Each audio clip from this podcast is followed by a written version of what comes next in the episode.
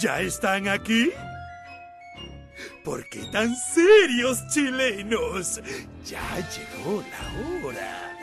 ¿A quién esperaban? ¿A Batman? Ya comienza Somos Legión. Pongan su mejor cara.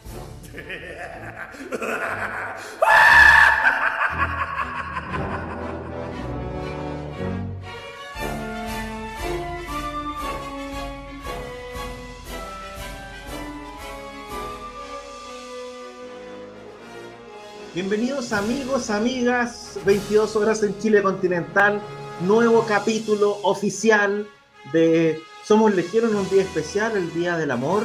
Eh, un saludo para toda la gente que tiene con quien pasar y para los que no también del amor de amistad, del amor a Zack Snyder, del amor a tanta cosa que hay para celebrar. Mal día para el fútbol, buen día para el amor. ¿Cómo está Ruso? ¿Celebró hoy día o no? Eh, por supuesto, una celebración eh, íntima, por supuesto, sin tanta algarabía, hay que cuidarse todavía.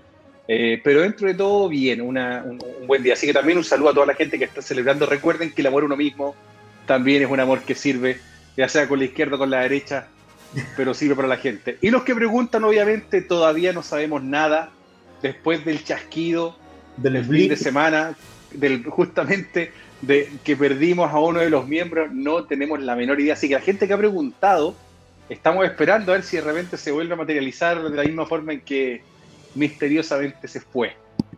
Así es. Claudito, usted estuvo de vacaciones. ¿Cómo estuvieron las vacaciones? Cuente que la gente preguntó harto, harto por ti.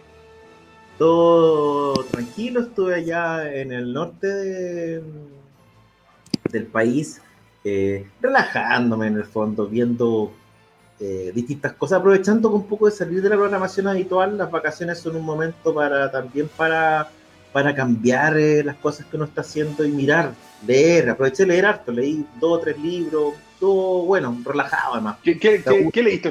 Vi, vi hartas fotos ahí en, Instagram de algunos libros de la saga de Dune. aproveché de, ponerme al día con libros que tenía pendientes, eh, especialmente de mi amigo, el autor chileno eh, oh. Es tan amigo, weón. Tan amigo que se me olvidó. Claro, era súper cercano, weón, la cagó. Sí, sí. Eh, bueno, Ortega. La segunda parte de su saga de Lord Cochrane, leí también eh, eh, su nuevo libro de los zombies. Esto, son libros entretenidos, ¿caché? Escribe muy bien Gilberto, Gilberto Villarroel.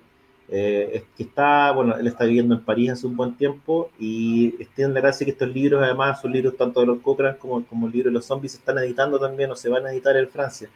Así que nada, pues aparezco por ahí incluso el agradecimiento y, tenía pendiente por lo menos leer la segunda parte de, de su libro de los Cochrane, que es La Hermandad de las Catacumbas.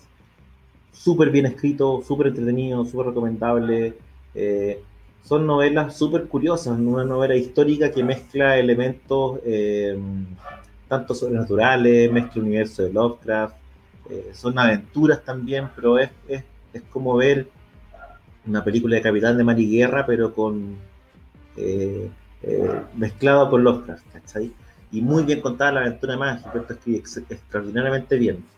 Y la otra, su otra novela, Zona Cero, donde él aborda una especie de apocalipsis, no es zombie, son básicamente un apocalipsis. Son vampiros, son vampiros, chupasangres en Chile, eh, con una Santiago. Claro, hay varios. Ah, claro. Es una suerte de apocalipsis zombie, pero con vampiros, ¿cachai? Y, y tiene un montón de elementos súper chilenos de crítica también social, eh, no te das cuenta que los principales chupasangres básicamente no son los vampiros en Chile. Entonces, además hay una crítica ahí muy bien puesta. Si, si, los, si los pueden eh, leer, muy recomendados. También leí un libro de mitos nórdicos escrito por Neil Gaiman, extraordinario. Bueno, no vamos a venir a descubrir ahora el gran narrador que es Neil Gaiman, ¿cachai? Pero además toma estos mitos nórdicos donde obviamente aparece Thor, Odín, eh, Loki, qué sé yo, eh, y los transforma en relatos propios. Entonces transforma la tradición de, estos relatos que es una tradición oral, que tiene mucho tiempo, qué sé yo, en historias súper entretenidas también. Así que también muy, muy recomendable. Buenísimo. Oye, la gente que está preguntando, eh, bueno, Pancho se va a sumar en, en algunos minutos más. Eh, justamente como comentamos, la gente que está preguntando, Chazam lamentablemente está en una dimensión paralela, no ha vuelto después de el chasquido de la bruja escarlata, dejémoslo ahí nomás. Así, que creemos que podría estar el próximo fin de semana con nosotros, eh, pero todavía estamos un poco a la espera. Eh, en mi caso puntual, aprovechando también el verano, ponerme al día con alguna serie, como te digo, Vi Frontera, buena serie, lamentablemente todavía estamos, queda una cuarta temporada que no va a llegar, y hoy día me puse a ver que la tenía pendiente, y la tenía ahí, la tenía ahí, y hoy día vi dos capítulos iniciales de eh, The Man in the High Castle. Ah. Oye, buena serie, por lo menos en lo que tiene que ver con producción, la encontré muy bien lograda la serie, por lo menos son cuatro temporadas que hay disponibles hoy día en Amazon, creo que son las cuatro que, concluyen la, historia completa, pero está muy bien hecha, de verdad la serie está muy muy buena, yo si no la han visto, por lo menos lo que yo he visto ahora se ve bien. En Amazon Prime justamente, así que la gente que quiera también la puede empezar a ver. Y también aproveché de ver esta película de los barrenderos espaciales, eh, que está en Netflix y, y que la verdad que, mira, no es la película de la vida, ni mucho menos, pero bastante entretenida y te indica un poco en el nivel técnico que está el cine coreano, que no vamos a venir a descubrir ahora, la gente que le gusta el, cine asiático en general, eh, eh, las conoce y sabe que, ¿cómo se llama?, que, que, los tipos tienen muy buena factura. La verdad que es muy bien hecha la película, me recuerda mucho a un poco a, algunas cosas que ha hecho Luc Besson, ¿no es cierto?, con, con eh, Valerian, Ponte tú, con una, estética muy luminosa espacial, ¿cachai? Y el mismo caso también de a lo mejor del quinto elemento, que, un, grande, un grande look pezón. Justamente, y aquí se nos une justamente hablando del hombre Francisco Pancho Ortega. ¿Cómo está Pancho? Bien, bien, bien. Lo único que les voy a tener que decir que se me olvidó que tenía que mandar un artículo a la tercera, así que voy a poder estar hasta las 11 porque me dieron hasta las 12 para entregarlo. ¿Tiene algo que ver, Pancho, con lo que pasó esta semana con el corte de Zack Snyder o no tiene nada que ver el artículo? No, no, no, no tiene nada que ver, nada, pero nada, nada que ver. Es una weá como de. Están haciendo una weá de. sobre el futuro del streaming y que me pidieron la opinión. Eso. Ah, lo que hemos hablado como 200 lo que hemos hablado, lo que hemos hablado 300 veces acá. Bueno, tranquilo, mira, busca unos capítulos antiguos y escribe unos sí, No, no, por eso. O sea, de hecho, 11, 11, 10, 11, 11 y media. Tranquilo. Y bueno, y, con qué partimos hoy día? HBO Max que llega a mediados de año, eh, trailer de Zack Snyder. Creo que hay tres noticias que marcaron la semana. La agenda, la agenda. ¿Cómo tuvieron las vacaciones a propósito? Bien, bien, bien. Estábamos comentando eso, de hecho, leer, todo muy bien, muy relajado. Oye, hay tres, tres temas que creo que yo que marcaron la semana. Uno de ellos, obviamente, es lo que pasó con Gina Carano.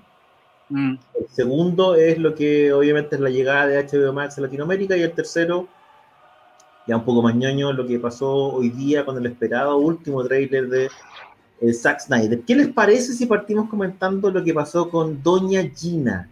Sí, eh, es el gossip más sabroso de todo pero debe ser la crónica del despido anunciado más larga de los últimos tres años, por lo menos, porque era como que estaba cantado que le iban a echar, hizo todo lo posible eh, para que le echaran, hasta que ya como que no había, no había más que hacer, parece. Ah, yo no entiendo, ella trabaja para la compañía más políticamente correcta del mundo, debe ser, o sea, tenía el antecedente de James Gunn. Yo creo que... Que volvió por si acaso. Yo creo que... ¿ah? Sí, pues, volvió James Gunn. Exactamente, pero yo creo que, que, más allá de lo que uno puede opinar sobre lo que dijo o, si tenía derecho a hacerlo, porque todo el mundo tiene derecho a opinar, yo creo que la gran lección de este caso, bueno, no tuiteé. ¿Para qué? ¿Para qué tuitear? ¿Para qué tuitear? Porque la, la mayoría de la gente que te sigue en Twitter te odia y es ampliamente para todo el mundo. Todo el mundo que tiene más ¿Fue, en, fue en Instagram? Creo que fue en Instagram. En redes, bueno, redes sociales en general, eh, a eso me refiero. Porque, bueno, o sea, ¿para qué? Es que tú lo has vivido un poco en carne propia, Pancho, porque claro, en mi caso, yo no, soy puta, tengo una señora nana, en general no es algo que me interese cultivarlo. Eh, no sé, en el caso Claudio, me imagino que es un poco más, obviamente, por todo el trabajo que hace con la agencia y con la, y con la editorial, que obviamente es una cara más visible, pero en tu caso, Pancho, puta, tú tenías una una red social bastante amplia y realmente te hemos visto que puta te hay enfrascado, no sé si en discusiones tuyas, pero sí uno ha visto que hay harta gente que te empieza realmente a tirar mierda por nada y, lo hay vivido un poco en carne propia. Sí, sí, y, finalmente sabéis que yo decidí no meterme más en, temas peleagudos, ¿cachai? De hecho ocupo las redes sociales para hablar de, de ñoñería y de música y de las cosas que me gustan. Porque encuentro que siempre, siempre te pueden buscar algo y te pueden sacar algo y hay algo que le puede molestar a, alguien. Y en el caso de Gina Carano, a mí, me, a mí lo que me extraña es que, bueno, ella se supone que es una persona súper profesional, que lleva años en la industria, sabe los movimientos. Da, lo mismo si, es si puede ser republicana o puede ser lo que quiera, ¿cachai? Si es su, es su, es su decisión política. Pero, está, pero no tiene un publicista que le diga, oye, bueno, no sé. Esa fue una pregunta, bueno. No puedes, ya más allá, no puedes, porque comparar la persecución de los republicanos con los judíos en la Segunda Guerra Mundial, chucha, bueno, es una weá como que no, un dato, un dato. Gina Carano tiene una agencia de representación que después de esto eh, renunció a seguir trabajando con ella. Eh, en la práctica. ¿Es la misma agencia que trabajaba con este weón, el caníbal, con, con no Arnie Hammer o no? No lo Porque también ellos la cortaron. No, es que es como para cortarlos, ¿cachai? No, está bien, pues yo ahí no me... Oye, ahora yo no me meto en la dieta de nadie, weón. Además, hay, hay, es bien. Además, como que no, alguien dice acá, no paraba, si es verdad. O sea, le dio, le dio, le dio, le dio, ya, bueno, ya. Perdió tu candidato, listo. Párala. Preocúpate de es realmente más importante. no eres política, no tengo. El problema, el problema con ella no, no es que fue, haya sido un episodio, sino que ella estaba como constantemente haciéndolo y ya había tenido advertencia. Incluso el mismo, por ahí dicen las historias que, claro, el mismo Pedro Pascal había tratado como de explicarle algunas cosas como para que cachara y había logrado porque además tenía todo el, todo el tema que era eh, transfóbica, un montón de, de posturas que además en, en, en este momento son súper complejas de sostener. Hay que entender también además en qué momento está Estados Unidos. Yo creo que probablemente mundo habría sido distinto. De, de, un punto de vista más general, podemos decir, que, a lo mejor súper patudamente, pero Estados Unidos se mueve mucho o, hay, hay hechos que mueven a Estados Unidos, que cambian su historia en los últimos años. En general tengo la impresión de que están ligados al miedo, ¿cachai? Como esta sensación de, de que algo que, no, que pensamos que no podía pasar y nos afecta.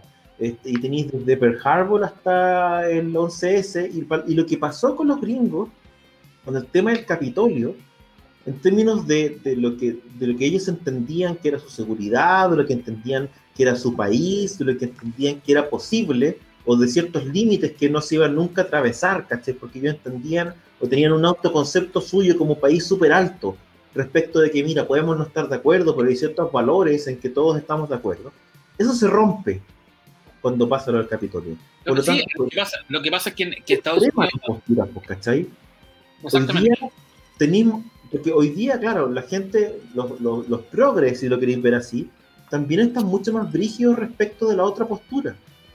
Los republicanos, ayer o antes de ayer leí un artículo de la cantidad de republicanos que renunciaron al partido después de lo que pasó en el Capitolio es grande también, respecto por, la postura tibia de su partido. Entonces se generó un ambiente súper delicado y ella elige este momento, que es especialmente complejo, para empezar a darle. Eso por una parte. Y por otra parte, se mete exactamente con la gente con la que no tienes que meterte, que es la comunidad judía de Hollywood, que debe ser la más poderosa del mundo. Lo que le pasó a Mel Gibson, por, por lejos. Ahí, y además lo más raro es que le pidieron, le ofrecieron que pidiera disculpas. Le dieron la oportunidad, discúlpate. Y no quiso. No, ya. Alguien dice por ahí, es como que, que de verdad buscara que le echaran. Y parece que sí. Morir en tu ley de una otra forma. Bueno. Es lo que le pasó a Mel Gibson también, acuérdate de una otra manera, bueno, y le costó, y una carrera bastante más, digamos, importante a nivel hollywoodense que la de Gina Carano. Si, recordemos que Gina partió como una, aquí no, tengo, no conozco mucho la historia, pero yo la conocí más que todo cuando ya eh, hacía, participaba, ¿no es cierto?, en, estas, estos combates tipo MMA, ¿no es cierto? Y, y que claro, como la, la, la, tipa no era una tipa que tenía mal aspecto, digamos, no era fea, eh, empezó a hacer este salto que hacen varios hoy día, que es de desde un deporte, ¿no es cierto?, a un deporte de deportes marciales, ¿no es cierto?, a la pantalla grande. Eh, pero para mí, digamos, o sea, yo, yo, tengo un tema también que es como, bueno, o sea, no sé si Gina Carano es tan importante eh, a, nivel de como que como una como actriz, como para que uno diga, wow, chuta, man, se cayó. No creo que de Mandalorian vaya a sufrir eh, gravemente, weón, porque el personaje ya no aparezca. Es fácilmente eliminable, ¿cachai? Sería distinto si fuera Pedro Pascal, por ejemplo, ya, ya, o incluso tal, o otro, digamos, pero no sé si va a ser una pérdida tan dura para The Mandalorian. A mí, querían hacer un spin-off de la serie con esta galla. protagonizar el, el spin-off de los Marshalls o lo que fuera, ¿cachai? Ella era la protagonista. Está bien, pero, pero como todavía no se había hecho, eh, de una otra forma, no, no, o sea, yo creo que más que todo hay un tema mediático hoy día que es lo mismo que, parece, que, que está pasando con James Gunn. Por un lado pierdes y por otro lado ganas. ¿Cachai? Porque hoy día, como dije, o sea, lamentablemente o afortunadamente, y a mí me da lo mismo con la gente que quiera verlo, el mundo está súper polarizado, demasiado hoy día.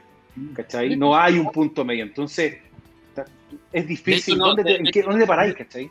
De hecho, estamos viviendo en un, en un mundo donde no hay. No hay. No hay postura amarilla que es súper importante y, es súper grave que no lo haya. Yo sé que hoy día decir, ay, el puto amarillo, pero en rigor, en la historia del siglo XX, después de la Segunda Guerra Mundial, es, son, las, son, son las posturas medias las que, las que han mantenido el equilibrio. lo, que pasa, es que hoy día estamos, estamos, estamos parados en un mundo donde llevamos demasiado tiempo en paz, no hay una guerra. Y al no haber guerra, se polariza el espectro político. Entonces, o eres blanco o eres negro y claro, Gina Carano tiene el derecho a decir lo que quiera. Pero también el, eh, el, no, o sea, el, derecho viene con responsabilidad, ¿cachai? También ah, tienes que hacerte cargo. Y, Ahora. te puedes investigar. Ahora, el tema, el tema, es claro, el tema es que no hay matices hoy día, y sobre todo con la gente, con las celebridades y con la gente importante, político, etcétera. No, si, si, si a una gran masa no le gusta lo que dijo una persona, se le castiga que es la, es la, es la, es la cultura de la cancelación que llamamos Ahora, yo tengo una pregunta que para mí es clave que entenderé. Tiene que ver mucho, porque esto, si esto hubiera pasado, no sé, pues hace el año pasado o hace dos años, probablemente habría sido, le habría llegado un raspacacho como, como los que le llegaron antes, y habría sido como una nota al pie un poco, ¿cachai? Eh, el tema es que ella lo hace en un momento en que la, la colina está en llamas, ¿cachai? Entonces es súper, un, es un timing súper torpe al final. Y, y, es, y extraña porque tú decís, mira, ella estaba en la mejor pega de su vida por lejos. ¿Cachai? No va a volver, no sé, yo, ah, digamos, me imagino que no va a tener, volver a tener una pega tan buena como la que tenía eh, en este momento. ¿cachai? Iba para arriba, esa es la realidad. ¿cachai? Eh, y e hipoteca toda la carrera por una postura que ella quería defender, porque como dicen algunos por ahí, claro, probablemente no quería que la echaran, pero sí quería establecer un punto y, e insistió en establecerlo. Claro, y el problema, el problema es que es que ahora la balanza va hacia otro lado. Vamos a tener un montón de gente que no se va a atrever a decir las cosas porque puta, porque podéis perder la pega. Y eso tampoco es bueno. Yo, yo, por ejemplo, ahí justamente lo que comenta Emir, no es que hoy día el mundo esté violento. Yo no sé si hoy día el mundo está más violento que antes. Yo, la verdad, que no soy tan. No somos tan, tan viejos y no tenemos una historia tan amplia en nuestra vida como para poder decir eso, pero, pero sí creo que hoy día hay un tema de que hay. Hoy día toda la gente a través de las redes sociales tiene voz, entonces hoy día se escucha mucho más lo que antes no se escuchaba, porque antiguamente, ¿quiénes tenían voz solamente en los medios tradicionales? Ciertas, ciertas, figuras nomás. El resto de la gente opinaba en la peluquería, weón, y sacaba. Y, y, uno lo ve en el momento en que cómo están cayendo los medios tradicionales. Están todos. A pedazos. Están cayendo. Están cagando, weón, lo que está pasando con la tercera, con, con el Mercurio, de otra manera. Porque la gente no les cree, y es heavy, porque hoy día, por ejemplo, te metís en redes sociales y yo de repente hago el experimento así como medio malo bueno, la mitad de mi timeline considera que la tercera es un medio, que los periodistas en Chile son fascistas y trabajan para los empresarios. Y la mitad considera que son eh, zurdos y trabajan para los intereses de la izquierda. Y, bueno, es como eh, el, mismo, el mismo Matamala. Para una parte de, sus columnas, para una parte del, mundo son hasta ah, vendido a la izquierda y para otra vendido a la derecha. Entonces, es como que, yo, yo, algo que no me gusta, no, no te no te pesco. yo, por eso que yo tomé, yo opté, ponte tú, por alejarme un poco de, o sea, alejarme bastante de las redes sociales por un tema de no contaminarme, de repente, sobre todo en Twitter, weón, hay una cantidad de virulencia de mierda, weón, que es, es contaminante. Y aunque tú no queráis seguir, yo sigo a casi nadie, yo debo seguir con suerte 50 personas en Twitter, no sigo a nadie más. Y puras, puros ñoños de cosas que a mí me gustan y todo. Pero el tema es que, weón, o sea, igual se te contamina tu timeline, ¿cachai? Con un montón de weas que es como, sé que no, no, no, no tengo, o sea, no me desperté en la mañana para cagarme el día de esta forma. Así que, chavo, de una otra manera, como que mi nido de, de, esa mierda. ¿Por qué? Porque al final tú te das cuenta que no sé por qué hay como un fenómeno todavía que era un poco antiguo, porque está publicado en una red social como que de una otra manera la gente le da una validez. Ayer, era, era, como el, era como antes, decir, oye, si está impreso en un diario es verdad. Pero como que, hay que pensar un poquito más. Fíjate que eh, leí hace poco el libro de Brett Stonellis, Blanco, que es como su biografía, y hay un, y hay un capítulo muy divertido que uno lo puede... El, tipo además es muy, es, muy eh, para escribir y, negro, dice... Eh, el buen era adicto a, Twitter, estaba todos los días tuiteando y se metía en conversaciones. Entonces, de repente, el buen se daba cuenta que entraba en las mañanas, lo primero que hacía era entrar a Twitter y, y, aparecía arroba Kansas 1224. Eh, Brett Stonellis es un imbécil, eh, escribe mal y, y, opina puras imbecilidades. Y el, y dice, chucha, y yo leía ese tweet y el buen me cagaba el día. Me cagaba el día y no podía concentrarme en mi pega, entonces de repente lo hablaba con mi psiquiatra y de repente dijo, pero ¿quién chucha es Kansas 1263? Entonces, todos, desde la gente más famosa hasta los más, hasta, gente como nosotros, o gente que no tiene, que de hecho no tiene un espacio tampoco, terminamos jugando un juego, así como la canción de Alan Parsons, Game People Play, que es bien absurdo, po, weón. Porque ¿por qué te tiene que a ver, en, Twitter, si un weón cree que tú eres nazi, eh, pedófilo y que tiene contacto y que se tira extraterrestre y se le metió en la cabeza que eres así, no, no va a cambiar tu opinión sobre ti y va a pensar siempre lo mismo. Entonces, uno no puede estar tratando de justificarse ante gente que no te conoce, eh, porque entonces, ¿para qué jugar esta weá? La weá es bien perversa, ¿no? es súper perversa y en ese sentido eh, el, caso de la Gina Carano tiene que ver con eso. ¿Para qué, para qué se expone en una época en que, está, que, que, estamos todos así como, ah, weón, ¿qué va a decir esta Yo tengo una pregunta, weón. No, pero yo tengo una pregunta que es, ¿son los actores y las actrices? Y yo puedo decir que he hablado con varios actores y la verdad que no voy a emitir opinión ahora porque no quiero meterme en un forro, pero ¿son líderes de opinión, weón? por salir en una película, una teleserie, son líderes de opinión. En un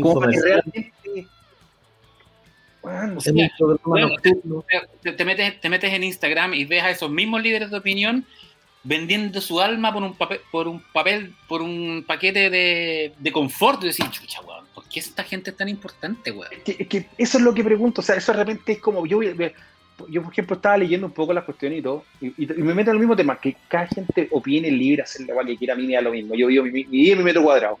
Pero es que Gina Carano es un modelo a seguir. Y decía, pero, weón, o sea, es lo mismo que Arturo Villar un modelo a seguir. Espérate, weón, no, no, ¿de, qué me están hablando, cachai? O sea, porque juega bien la pelota, o porque actuó, porque pega buenas patadas, es un líder de opinión, una persona que vale la pena seguir. Tiene que ver con sí tiene que ver con un tema de expectativas de la gente al final. Si la gente pone sus expectativas en las personas que son más públicas, que tienen, qué sé yo, más seguidores. y, las convierte en modelo. Y las convierte en modelo. O sea, imagínate el caso, ya tenéis Gina Carano ya, en el caso de un deportista, ¿cachai? Un cabro de que puede tener, no sé, 22, 23 años, ¿cachai? Eh, que juega la pelota y es millonario, básicamente por jugar la pelota, y todo el mundo le exige a ese cabro de 22, 23 años que sea un modelo eh, para la sociedad. Cuando lo más probable es que esa misma persona a los 22, 23 años estaba tirado, curado, ¿cachai? Que haciendo...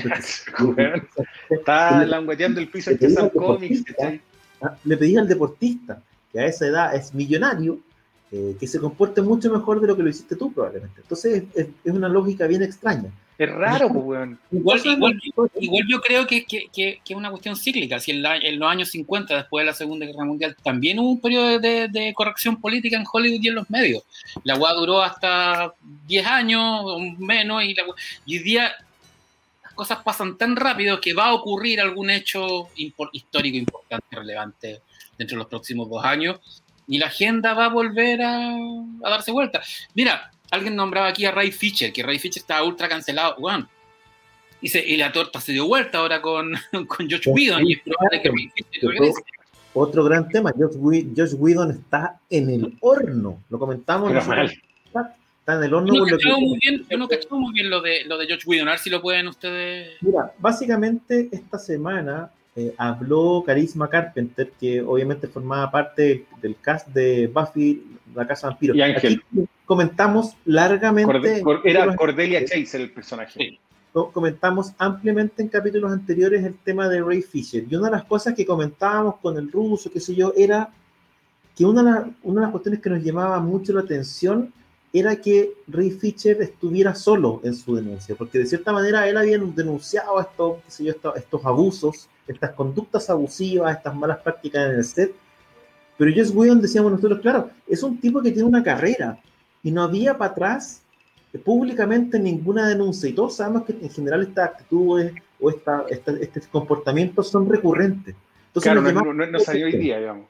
y esta semana pasó lo que, un poco lo que nosotros nos extrañaba que no, haya- que no hubiera pasado antes, ¿cachai? Que ella dice, oye, aquí hubo comportamientos abusivos, el tipo abusó de su posición, el tipo me trató pésimo por quedar embarazada, una, una serie de, de- de- de actitudes, y además dice, yo declaré en el juicio que se abrió, la investigación que se abrió a propósito del tema de eh, Ray Fisher en Warner. Y su declaración sale con apoyo de Sara Jessica... eh, Eh, no, es- Sara Michelle Gellar. Sarah Michelle Gellar, eh, y, de, y de varios otros de, los- de los personajes, de, los- de las actrices y actores que participaron en Buffy.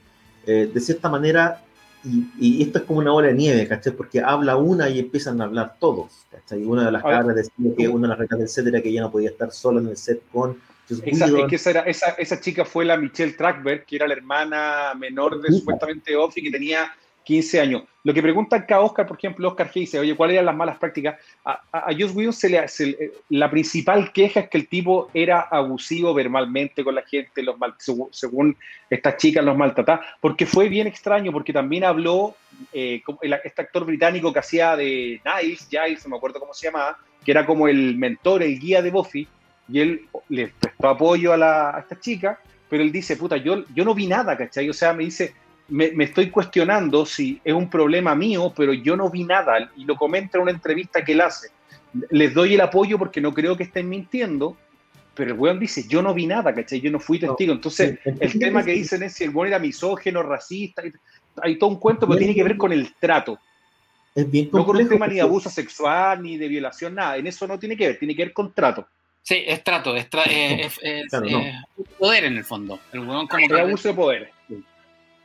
Y como que, como que echaba Es más gente, las miraba en menos. Y, Claro. Es y- una y- suerte de abuso laboral, por una parte, ¿cachai? Porque era como que, no sé, pues, eh, la mina le dice, oye, estoy embarazada, y el, lico- y el loco le dice, oye, ¿estás seguro que la querés tener?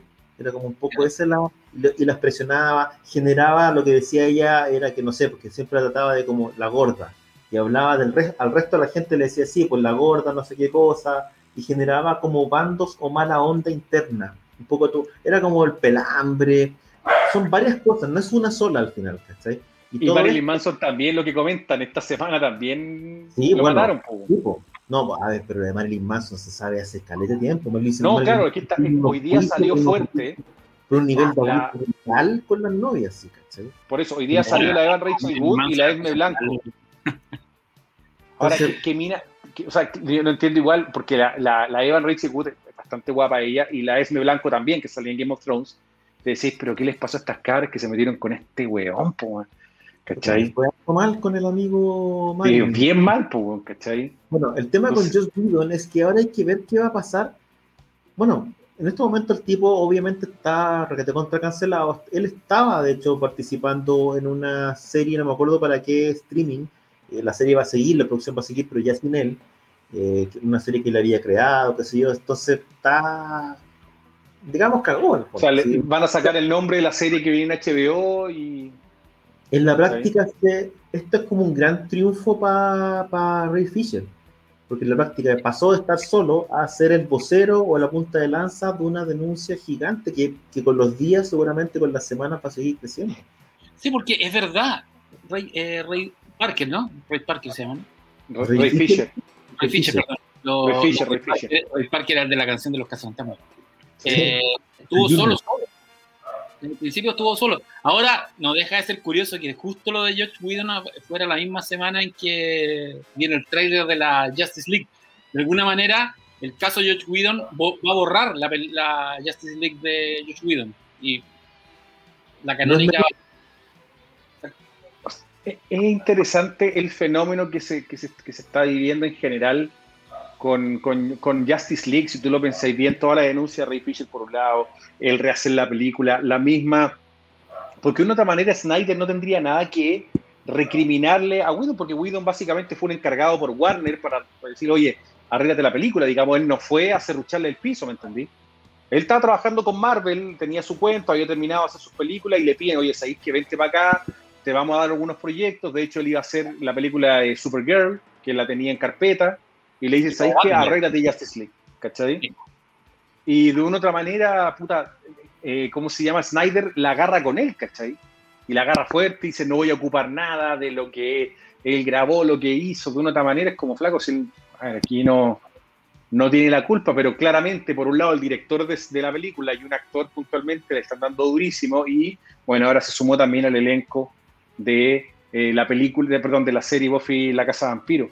Eh, ahora, la, de Buffy es a propósito de la investigación que hizo Warner. En la práctica yo creo que, que Carisma Carpenter habla eh, a propósito de la, de la, declaración que ella dio, para, porque lo más probable es que esta cuestión se quería filtrar y prefirió hablarlo ella, Yo me imagino que iba por ahí la cosa. Ahora, este tema ya había salido lo de Carisma Carpenter, pero no con tanta fuerza. Yo creo que también tienen que ver los contextos. Porque claro, hoy día el tema está caliente, la calle hace una declaración bastante, eh, obviamente en referencia a la entrevista que ella había dado para la investigación y todo, y claro, se reflota un poco el tema que ya en su momento ya había comentado de que tuvo problemas con él. Lo que llamó la atención obviamente fue un poco el apoyo público que le hace Sara Michelle Gellar, que nunca había hablado del tema, eh, Michelle Trackper, que también nunca había hablado del tema. Ahora, eh, es el horno, Es súper distinto cuando es una persona a cuando es un elenco. Sí. No, claro, claro. Y la actriz principal. De los, de, tipo tóxico, etcétera. de los de Marvel no ha salido nadie, ¿eh? No, fíjate, interesante también eso. Ahora, hay que tener en cuenta que la posición igual es distinta. Piensa tú que el que se queja más en el, en el elenco de la, de la, Liga de la Justicia, probablemente en términos de carrera, es el eslabón más débil. Sí, cuando tú estás hablando del tipo que dirige Avengers, no tenía un eslabón demasiado débil en, esa, en, esa, en ese elenco. Pero es raro, por ejemplo, que, un Samuel Jackson. Pero es raro, por ejemplo, que un Samuel Jackson no salga apoyando a un Ray Fisher pensando en que él habla de un racismo en contra de él. Igual si tú lo pensáis, y Samuel Jackson no es un tipo que, que se quede callado, ¿me entendí? Entonces, y también si tú lo pensáis bien, otros actores que han trabajado con Whedon tampoco. Yo, por ejemplo, a mí me hubiese encantado escuchar, ponte tú, la opinión de, Donald Sutherland, que, él trabajó con Joss Whedon en la película de Buffy, la original, ¿cachai? ¿no? Como para haber dicho, oye, vi algo, no vi nada, ¿cachai? ¿no? Viejos que tienen opinión, que hoy día no los podéis callar, ¿me entendí? Cierto, tenéis razón. a lo de Samuel Jackson. Tener en cuenta que, no sé, pues cuando Pero cuando hacen los Avengers, tú tenías un tipo como Robert Downey Jr. que era tan cabrón que hasta negociaba el sueldo de los otros actores. Para que tampoco han dicho nada, que Tampoco han dicho nada. Hizo dos Avengers. O sea, Age of Ultron también es de él. Sí. Age of Ultron también es de sí. Age of Ultron también es de él. Los, ¿Cómo se llama? Los, los rusos entran con, con Capitán América, con Soldado de Invierno, si mal no recuerdo, y después siguen con Civil War y de ahí toman las dos otras Avengers. Claro, él ya se había ido particularmente. Y hace poco eh, Whedon estuvo alegando que, por las críticas contra Age of Ultron, que no había sido entendido, que le habían obligado contra la película, que habían... Lara Lara. ¿Cachai? Sí, o sea, por eso digo que en general, a ver, de nuevo, o sea, hay harto que todavía hay paño que cortar. Yo, Whedon no se ha referido mucho al tema. Yo me imagino que tendrá algún tipo de alguna asesoría de los abogados, hay que, porque también a mí me llama la atención y día un poco cómo se están comportando los medios, sobre todo los, los retuiteadores que uno, uno piensa. Ponte tú te metías te metía a CBR, te metías a cualquier medio y lo único que hacen es tomar el tweet y los gallos te vuelven a contar la misma historia de lo que pasó con Ray Fisher, después de lo que pasó con, con esta galla, más las últimas reacciones del Twitter. Pero no hay, ponte tú una llamada puntualmente, tratar de, oye, ¿sabes qué? Tratamos de contactar a los representantes de Joe Whedon por una respuesta. O sea, de hacer un trabajo investigativo más que solamente, weón, puta, cortar y pegar con los pantallazos de, de los tweets, pues, weón, ¿me entendí? Mm. En la práctica, yo creo que lo que le conviene es quedarse callado. Sí, hablar no significa, no, a menos que... No, por eso, La única manera que puede, que puede reaccionar tendría que demandar. Si el tipo piensa que, es mentira, tenés que demandar. Si no, mejor quedarte callado. Sí, y, el, y, bien dicen que el que. Puta, que. El que cayó otorga. El, mejor trato, el peor trato es mejor que el que cualquier juicio. Mm. Yo creo que a George Whedon no le conviene hablar porque no tiene cómo ganar. No, nada, nada. No, muy, alguien, ponía acá el caso de, del director de Guardianes de la, de la Galaxia, ¿cómo se llama? El de, James Gunn. James Gunn. No, es distinto, James Gunn fue por Twitter, no fueron acusaciones, y además como que James Gunn lo quiere todo el mundo. Es como Zack Snyder, ¿hay cachado que Zack Snyder? Todos los que Creo que Zack Snyder es distinto, weón. Yo voy a hacer una comparación. James Gunn es, como, como, que de una otra manera se, se convirtió en una suerte de, de mesías cinematográfico muy extraño, weón. Yo hoy día leía los, los tweets, los comentarios. Snyder, Zack Snyder, bueno, yo leía los comentarios, los tweets weón, eran algunos que me llegaban a dar un poco de vergüenza. Demos gracias por el milagro de Zack Snyder, weón. Pero viejo, ¿qué está pasando? Weón? Absolutamente convertido en una suerte de mesías del cine. Ahora, ¿qué pasa si la película termina siendo mala? Ay, ay, ay. Bueno, metámonos de lleno en el trailer que se liberó hoy día para el día San Valentín de Justice League. ¿Qué te ¿Lo vieron? ¿Qué te pareció, Pancho? Lo vi dos veces en pantalla grande y en pantalla chica. Y la pantalla chica en el computador lo fui como analizando cuadro a cuadro. A ver, argumentalmente me parece que propone ideas nuevas que no, que, que no estaban en la, en, la, en la, versión que vimos. Quizás lo, que más me gusta es que la película conecta Heavy con Batman v Superman. O sea, hay un diálogo entre Batman v Superman. Pero por otro lado, lo que no, una de las cosas que a mí no me gustó de la Justice League de la de Whedon, siento que todavía está en la película, que es el look, que todavía me parece una película cara de los Power Rangers. esos cielos rojos que yo pensé que los íbamos a, los íbamos a quitar, esas maquetas bueno, de la parte de Rusia, yo pensé que la parte de Rusia no iba, bueno, puede que sea otra, otro, otro, otro arco, pero sale la, sale la, misma ciudad, sale, eh, nada, es, esos parademonios que parecen sacado de mala película de la action Ninja, claro. Sí, eh, que me anduvo como bajando un poco frente a lo, a lo, a lo interesante que es la aparición del Joker, ese chiste del final, eh, la aparición de Darkseid y, y, todo lo que aparece al fondo. Por otro lado, siento que, que Snyder, no sé si les pasa a ustedes, es como que el buen es que, cree que poner el tanque del Dark Knight va, va, va a cambiar una historia. Pero es un regalo, es, es un fan, fan service. Fan service. Pero fuera de eso, me interesó eh, todo lo nuevo que mostró Cyborg, me interesó todo lo nuevo del, del, de la, del, Speed Force que vemos con, con, Flash, que ahora se mueve bien. Uno ve que está, que está moviéndose como una dimensión paralela, no como el, como el, el, de Widow. Eh, hay una escena nueva de Aquaman que me parece bien. Eh, los diálogos, hay, unos, diálogos interesantes, como muy, mucho más, mucho más marciales, mucho más épicos. Tiene esa cosa exagerada que tiene, que tiene, tiene Snyder, la parte de las capas rojas, o sea, esa es como, es como, es como para marcar en, en, comillas. Pero sí, obviamente la voy a ver y todo, pero, pero yo cuando vi Justice League salí muy enrabiado de ese look a los Power Rangers y siento que todavía está. ¿Qué te pareció? Claudio. Ah, me, está, me voy a dejar que Claudio está, está, comiendo, perdón, dejémoslo tranquilo ahí, que el hombre coma. ¿Sabéis que yo tengo, a mí me, pasó algo similar a ti, pero es.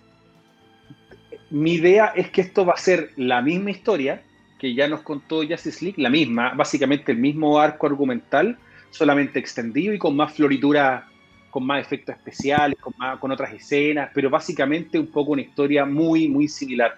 Eh, a ver, ojo, yo creo que hoy día hay una tendencia que nosotros en algún momento conversamos que yo creo que el 90% de los trailers son buenos.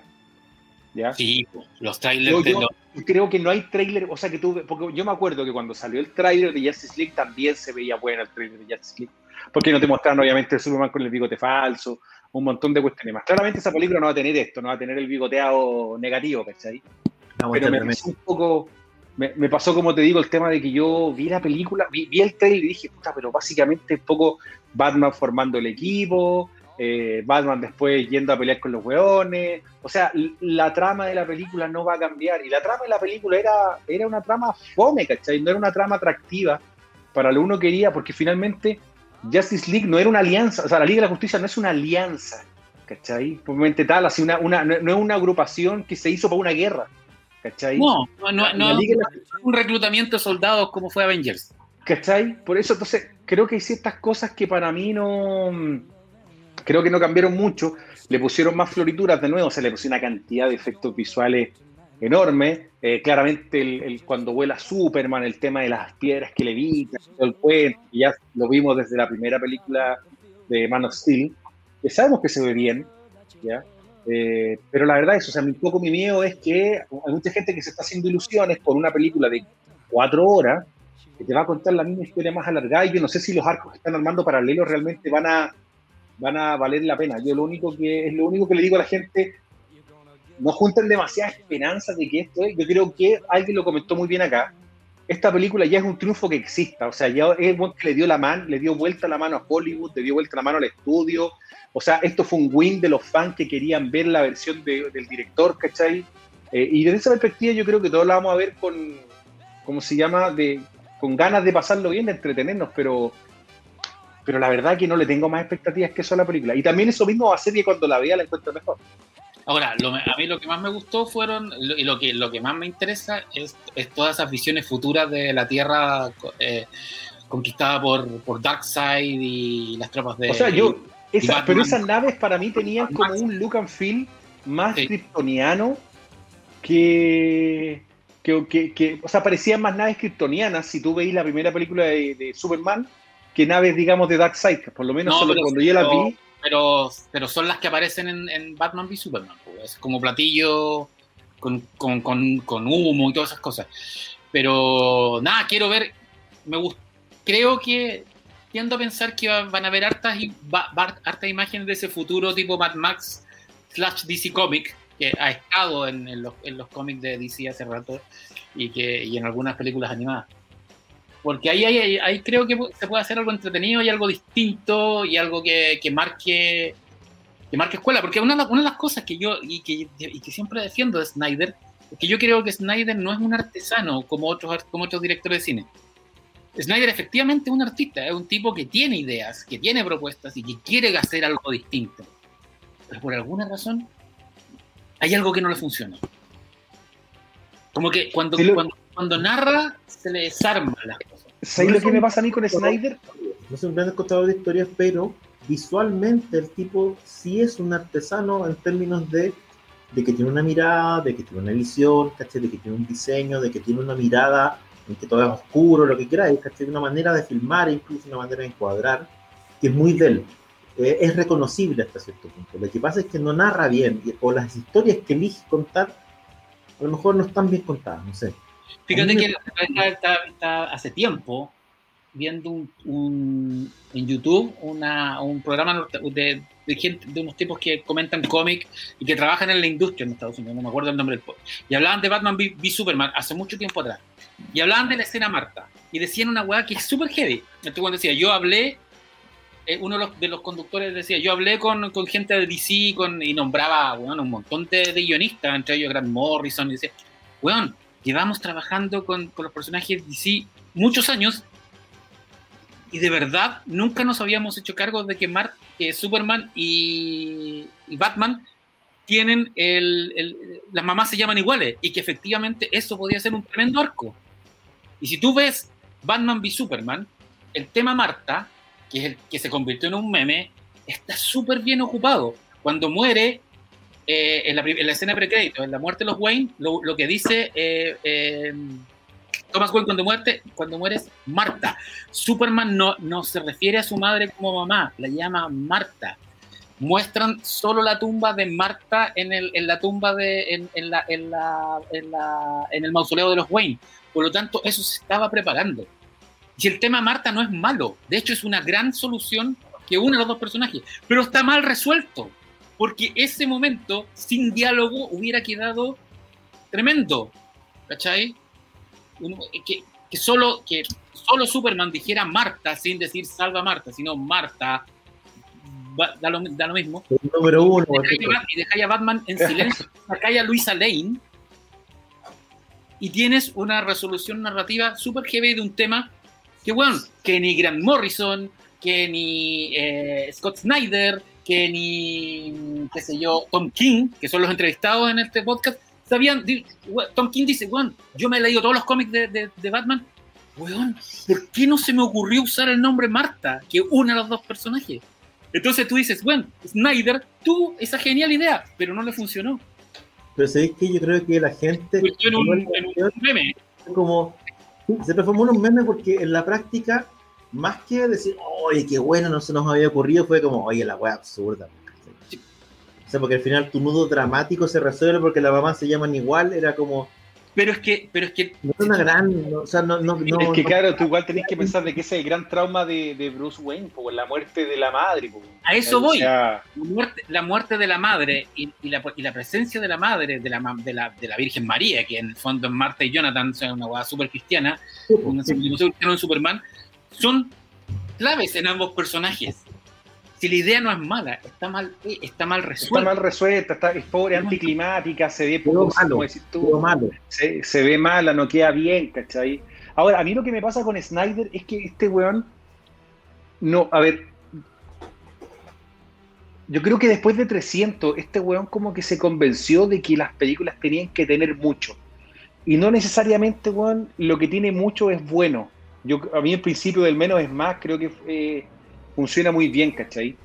Eh, y este weón le mete pero efectos que, y como decís tú, se llega a ver falso cuando mientras más simple así las cosas, mientras mejo- lo podéis resolver mucho mejor. Y las películas para mí, de esa perspectiva, hoy día, puta, como decís tú, o sea, tiene una estética que llega de repente a ser un poco molesta, ¿cachai? ¿Y sabéis cuál es el tema? Que la gente, uno, uno no piensa es, estas películas hechas así tienden a tener una muerte mucho más rápida, ¿cachai? Que otro tipo de películas. Toma, por ejemplo, hablemos del Día de la Independencia. El Día de la Independencia, el original, cuando la gente la fue a ver al cine, tenía buenos efectos visuales, pero hoy día tú los veías en la tele y se ven cornetas, ¿cachai? Pero, La pero- muerte fue súper corta y le va a pasar lo mismo a las películas de Snyder. Tanto efecto, después los vaya a ver en 8K, en la guay que tengáis, y se va a ver corneta. pero no les Lamentablemente, pasa- como. Pero no le pasa con Batman v Superman que, que a pesar de todo, hay gente que la ama, la odia, es una película que llevamos seis años hablando de ella. Sí, pero ojo, que estamos hablando de ella porque son personajes de DC Comics, son los personajes, son los principales personajes, probablemente son los personajes más queridos. Del cómic en general. O sea, Claro. son los, claro, los referentes del cómic, o sea, Marvel y DC, o sea, para mí Batman y Superman trascienden la pelea Marvel y DC, ¿cachai? Claro. Por lejos. ¿Me entendí? Lo referencian en todas partes. Es que Superman debe ser el superhéroe por, por, por principio básico, ¿cachai? O sea, es, es el gran superhéroe, el hito por lejos, ¿cachai? Pero lo que decías tú, Russo, recién, eso de, de- de- de que Snyder hipertrofia, yo creo que en Batman v Superman hay, una, hay un buen ejemplo. La primera aparición de Batman, cuando está escondido como una gárgola dentro de la casa donde están traficando estas niñas y se arranca, eso, weón, eso es Batman. Sí, Pero después, pero después la escena de la innecesaria escena, porque en el fondo es innecesaria, no tiene lógica, no tiene, no tiene, no tiene sentido argumental, salvo que es muy entretenida. La- cuando, el, cuando el batimóvil persigue al camión, ¿para qué persigue un camión si le- ya, le tiene una, ya le tiene un rastreador puesto, weón? ¿Para qué? Solo para mostrar el batimóvil en acción. Eh, tú decís, weón, ¿eh? ya, choro, bacán ver el batimóvil. Pero una- es una escena que no tiene que es todo lo contrario a la primera aparición de Batman. Que, ahí tú decís, ah, ya, este weón está mostrando a Batman como nunca lo hemos visto. Y después lo muestra, weón, destruyendo media ciudad en el auto y se supone que el weón es un mito urbano. Claro, lo que pasa es que tiene que ver con los conceptos. Y básicamente a uno puede gustarle o no, pero Snyder tiene una visión de Superman que probablemente la mayoría de la gente, o mucha gente, no comparte. con Batman pasa lo mismo. Porque Batman, claro, pasa de ser el detective, el tipo que está en la sombra, a ser el tipo del, del tanque. El tanque que dispara una pistola con rayos. entonces, bueno, ese es entonces el tipo cuyo principal poder es ser millonario, ¿cachai? Que lo dice además. Es un humor bien extraño que tiene. Entonces, claro, a mí me pasa con el trailer, a propósito que ahora terminé de comer. Eh, ¿Estaban buenas las azucaritas? No, si son azucaritas, me trajeron una, una camolita a propósito del día. Ah, qué lindo. Eso, puta, qué, qué, buen servicio. Oye, yo he estado en la casa de Claudio, el servicio es muy bueno, nada que decir. Oye, yo un cumpleaños con Claudio y lo pasamos muy bien. Y él, y él, y él debo decir que eh, a mí me pasa que, que, Snyder es un tipo extremadamente inteligente. Lo hemos conversado acá también de cómo el tipo se transformó a sí mismo en un gran personaje y que su marketing es tremendo. Tiene una legión de seguidores, de gente a la que le gusta mucho lo que hace, que es imparable, que está en las redes sociales y que así como logró este hito que es que se haga esta, que se rehaga esta película, probablemente van a seguir para que él complete su visión porque ahora se habla de la visión, digamos, como que un artista de un nivel eh, superlativo. Lo que, lo que entendió él en su inteligencia es que esto de cierta manera es porno para nerds. Entonces en la práctica lo que él está poniendo en el trailer, ese trailer es porno para nerds. Si tú miras, cada una de las escenas tiene algo que la gente dice, oh, lo que siempre quise ver.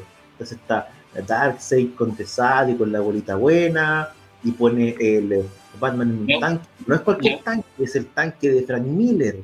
Y cuando pone, ah, inventa un sueño de Batman, ¿para qué? Para poner al guasón, pero pone al guasón diciendo lo que aparece en el meme, ¿cachai? Entonces, en el fondo, estamos hablando ya no de fanservice. No es algo que no, no son detallitos sino que forma parte de su mirada o de su, de su manera de hacer las cosas, esta, esta suerte de porno para fans. Eh, y lo que está haciendo es darle a la gente viñetas en, en, movimiento de cosas que siempre quiso ver. No necesariamente le está dando una buena historia, porque no se trata necesariamente de ser buena historia. Lo que tiene Zack Snyder y lo que es bueno, que hay que reconocerle, es extremadamente bueno en ponerte estas viñetas en movimiento Básicamente eso fue lo que todo el mundo se sorprendió y le lavó mucho en 300. Lo vuelve a hacer con los superhéroes. Entonces, claro, la escena de, no sé, Superman bajando y con la gente levantando sus manos es tremenda. La escena en que Superman apoya su, su mano en el suelo y empiezan a levantarse las piedritas antes de poderse volar, es tremenda. Tiene, tiene eso. Es excelente en eso. No es bueno, como decía Pancho, necesariamente contando historias. Esta es una historia que por lo que todos sabemos no va a ser mucho mejor que la que ya vimos. No, de, hecho, de hecho en el guion, en el guion que se lo, lo que dice lo que dice Russo es la misma historia. Lo que pasa es que la vamos a ver más larga, vamos, vamos a ver mucho más. A lo mejor vamos a ver personajes más profundos, a lo mejor vamos a ver las historias de cada uno que lo hacen, que son súper interesantes, pero no vamos a ver un arco demasiado. No es otra película. No es otra película. No debería ser, no sabemos, ¿cachai? No. no debería ser otra película. Ahora, ahí obviamente se teje mucho, y esto tiene mucho de marketing. Del, no, mira, yo no, voy, no ocupé el 80% de no sé qué cosa, ocupé solo no sé qué cosa. Bueno, se supone que tampoco grabaron, filmaron mucho nuevo, al final no se sabe mucho cuánto es nuevo, cuánto es viejo. Pero sí tienes un montón de material donde efectivamente vaya a poder ver personajes que no estaban, donde efectivamente vaya a poder ver eh, el desarrollo de ciertos personajes, ¿cachai? Hay un montón de elementos que la hacen interesante y que hacen que obviamente que todo el mundo quiera verla. Si va a ser una buena película o no va a ser una buena película es súper difícil de prever. Yo apuesto a que más bien va a ser porno para fans, para, para nerds, digamos. Eh, pero igual quiero verla, quiero ver cómo resuelve esto. Es, no, no hay que perder de vista además que es un gran evento, es el gran evento de la industria pop de los últimos 15 años en que el público le dobla la mano a un estudio, ¿cachai? Eh, y logra poner esto en pantalla. ¿En qué va a evolucionar eso? Es lo más interesante de todo, porque si esta cuestión la rompe, si en el fondo HBO Max se llena de suscriptores y la cuestión es un exitazo y la gente le encanta, qué sé yo. Qué buen punto, porque en el fondo... ¿Qué va a pasar? porque en el fondo esta, este estreno es clave para HBO Max, a pesar de que HBO Max tiene una oferta, o sea, es es increíble lo que tienen, es, la raja. el, otro día me metí con VPN el catálogo es impresionante en clásicos, todo lo que es Ghibli. Ojo, más que eso, Pancho, ellos van a estrenar en HBO Max los principales estrenos que además también van a tirar las salas de cine. Y aún así, esto es más importante. A eso voy. Y, y, y, de hecho, y el futuro de HBO Max depende de esto. Esto es, un, es una jugada. De hecho, esto es inédito. Es primera vez que le. Porque hemos visto, hemos visto cortes de director. Bueno, Blade Runner es como el caso más emblemático, ¿no? Eh, el Señor de los Anillos también. Alien 3. Porque... Scott tienen, tienen, tienen las de James Cameron también. Pero a nivel de. De esto que era un, que era un meme, weón. Si la, la, Justice League de, de Widom, eh, o sea, de, de, de de Zack Snyder era un meme, era un, una broma, era una weá que nosotros huevíamos a Chazam, weón. Esta weá no va a pasar nunca. Porque nadie creía que, que, que, que, esto era posible. Y es como. Pero piensa en lo siguiente, Pancho. Es una cuestión. A ver, yo no había escuchado. Mira, yo, a ver, un director's cut, para la, en general, ¿ya? Que fue vamos, el caso de Blade Runner. Vamos a ver el. Vamos a terminar viendo Interstellar de Spielberg. Pero mira, el director's cut de, si tú tomas el director's cut de Ridley Scott, toma el director's cut de, por ejemplo, el de Alien, el de Fincher, toma eh, los Extended Edition del Señor de los Anillos, toma todas esas películas, el único trabajo que existe en esas películas es de postproducción, donde se vuelve a editar la película, se le agregan las escenas adicionales, ¿ya? Se puede cambiar el orden de la edición y si habían escenas que no tenían efectos especiales, se le agregaron los efectos especiales. Sí. Costos bajos. Esta película tiene 70 millones de dólares de presupuesto para hacer el Snyder Cut. Joker fue una película que costó 80 millones de dólares. La Joker con Joaquín Phoenix, ¿no es cierto? La dirigida por Todd Phillips. Piensa, esta película tiene el presupuesto, básicamente, que tuvo una película que generó más de mil millones de dólares. Esto ya no es un director's cut de lo que nosotros conocemos, estoy de acuerdo, es inédito de maneras que uno no piensa. Porque claro, uno lo ve desde afuera como un, un, fanático, alguien que quiere ver y toda la cuestión. Yo, por ejemplo, alguien comentaba ahí, oye, puta, si es que si no le gusta Snyder, a mí me gusta. Ojo, yo, a mí Snyder, porque tú 300 me gustó, a mí Watchmen me gustó, yo la encontré que era interesante, bien, la puesta de la película. A mí Watchmen me gusta mucho. Salvo... Tiene una, un par de escenas cornetas, pero en general la película no es mala, ¿cachai? No funciona bien. Yo no creo que Snyder sea malo.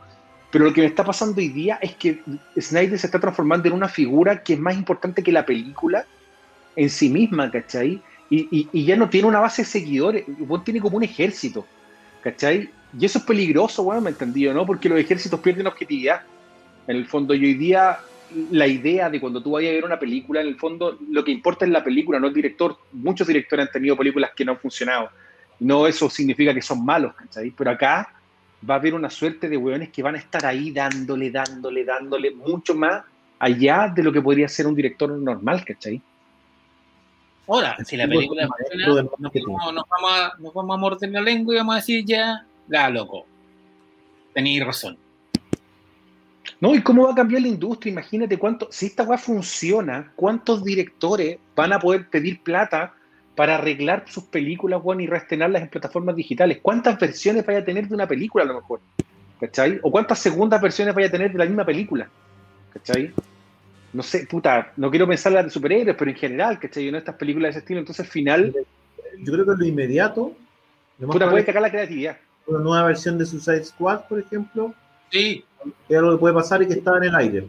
Es bien probable, porque de hecho, si a esta le va bien, y, su, y supongamos que, le da, que, que, que, la masa responda a la película y les gusta el Joker de Jared Leto, vamos a ir a la... O sea, está hecho que van a dar la versión de Suicide, la, la directora de Suicide, de Suicide Squad. Y si además a la nueva Suicide Squad de Suicide Squad le va bien, bueno, vamos, vamos a tenerla. Yo lo he firmado, la vamos a tener esa versión de película.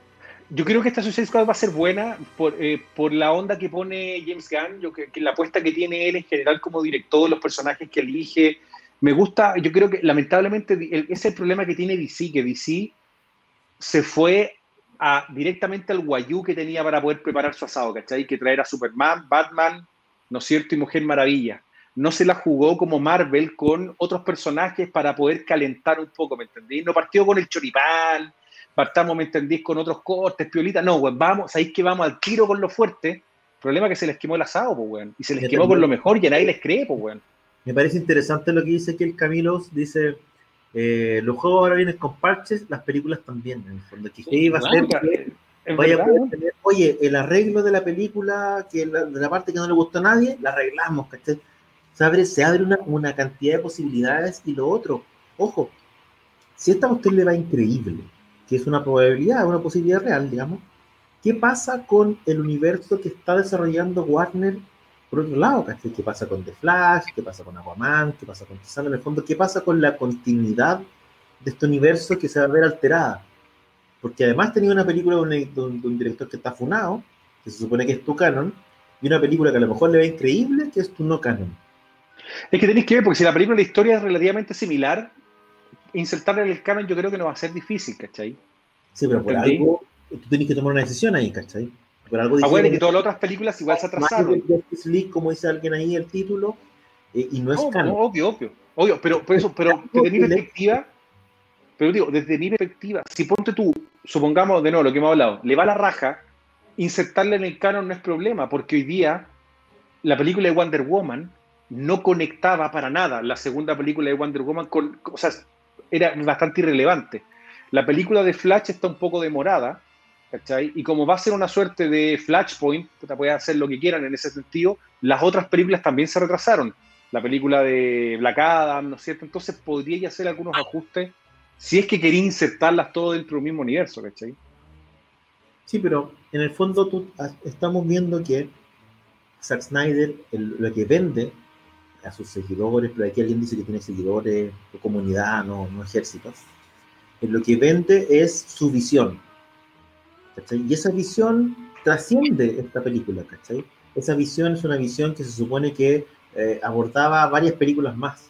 La presión ahora va a ser para que complete su visión.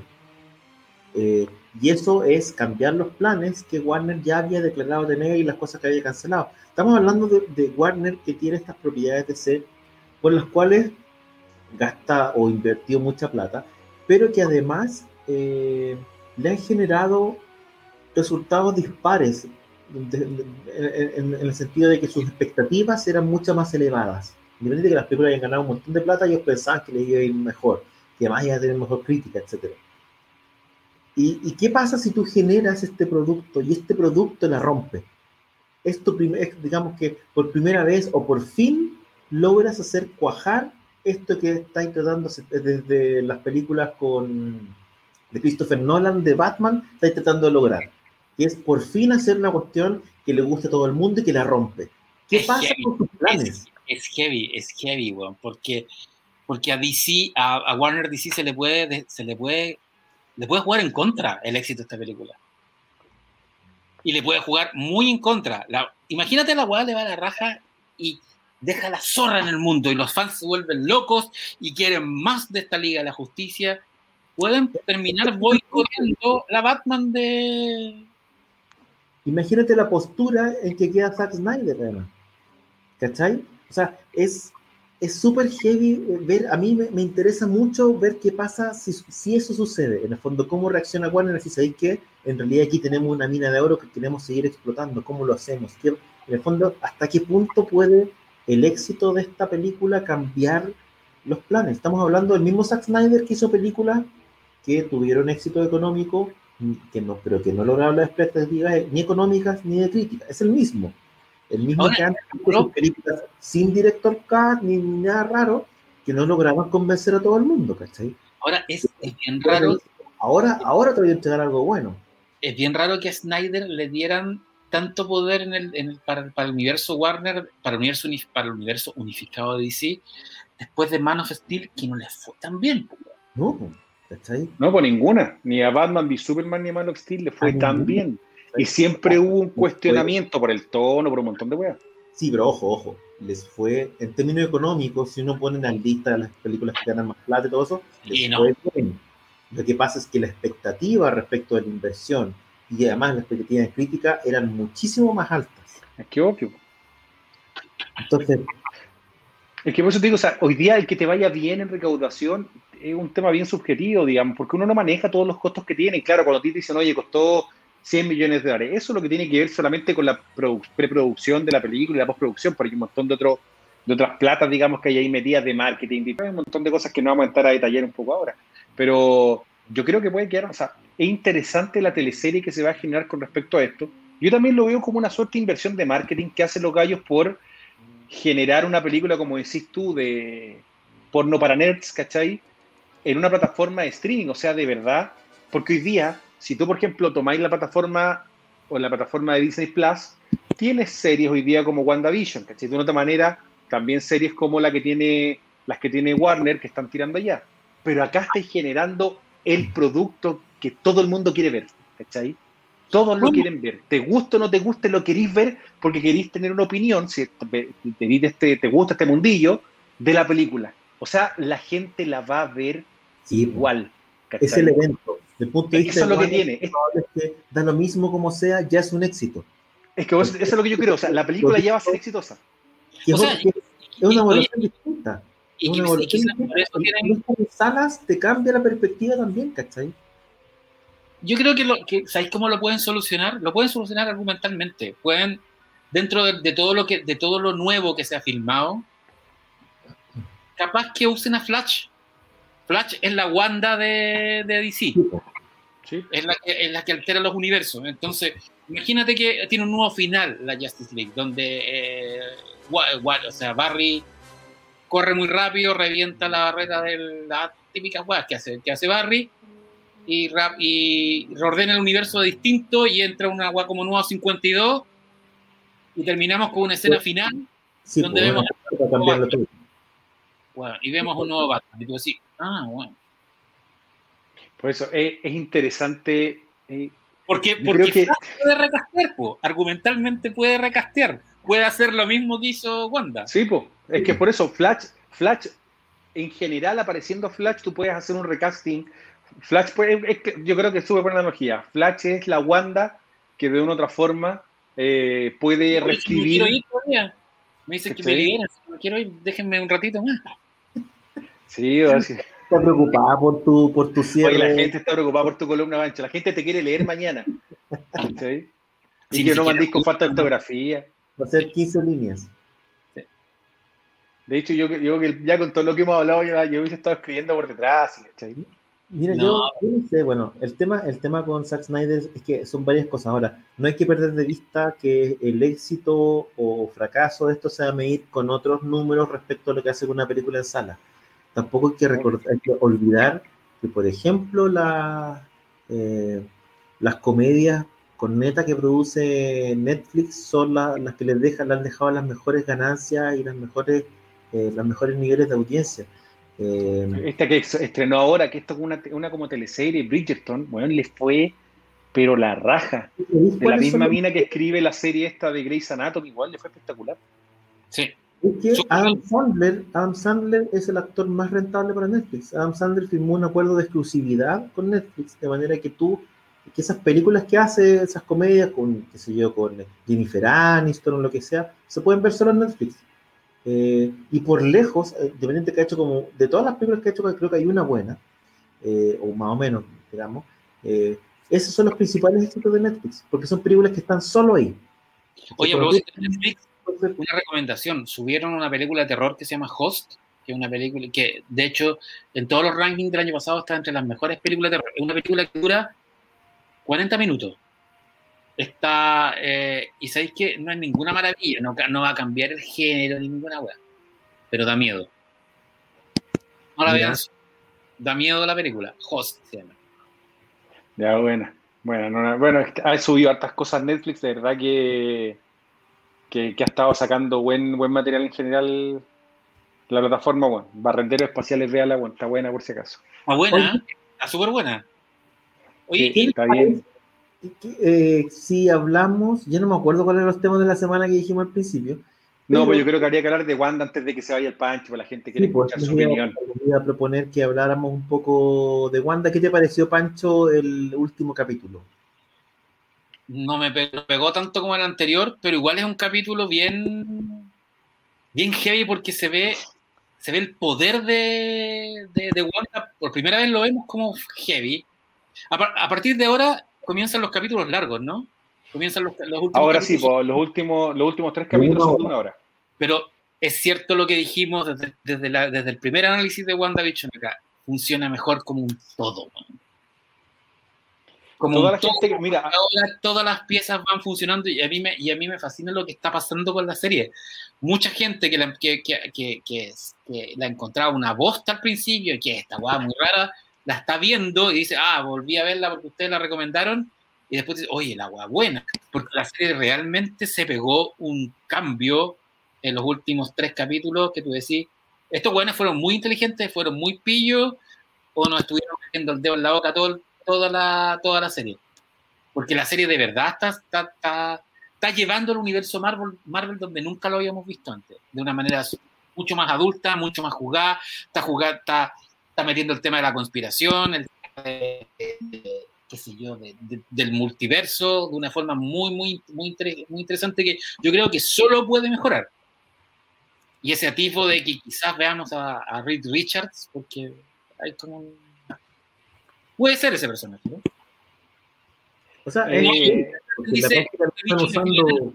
Yo creo que Wanda, o sea, que, que Wanda es buena. Yo creo que eh, no la van a matar. El el- el- además que el personaje de ella creció mucho con la serie. Se está convirtiendo en un, en el persona- en un- en un personaje femenino puta, casi a la par de, de, de Black Widow y de... Y cae mejor que Capitana Marvel.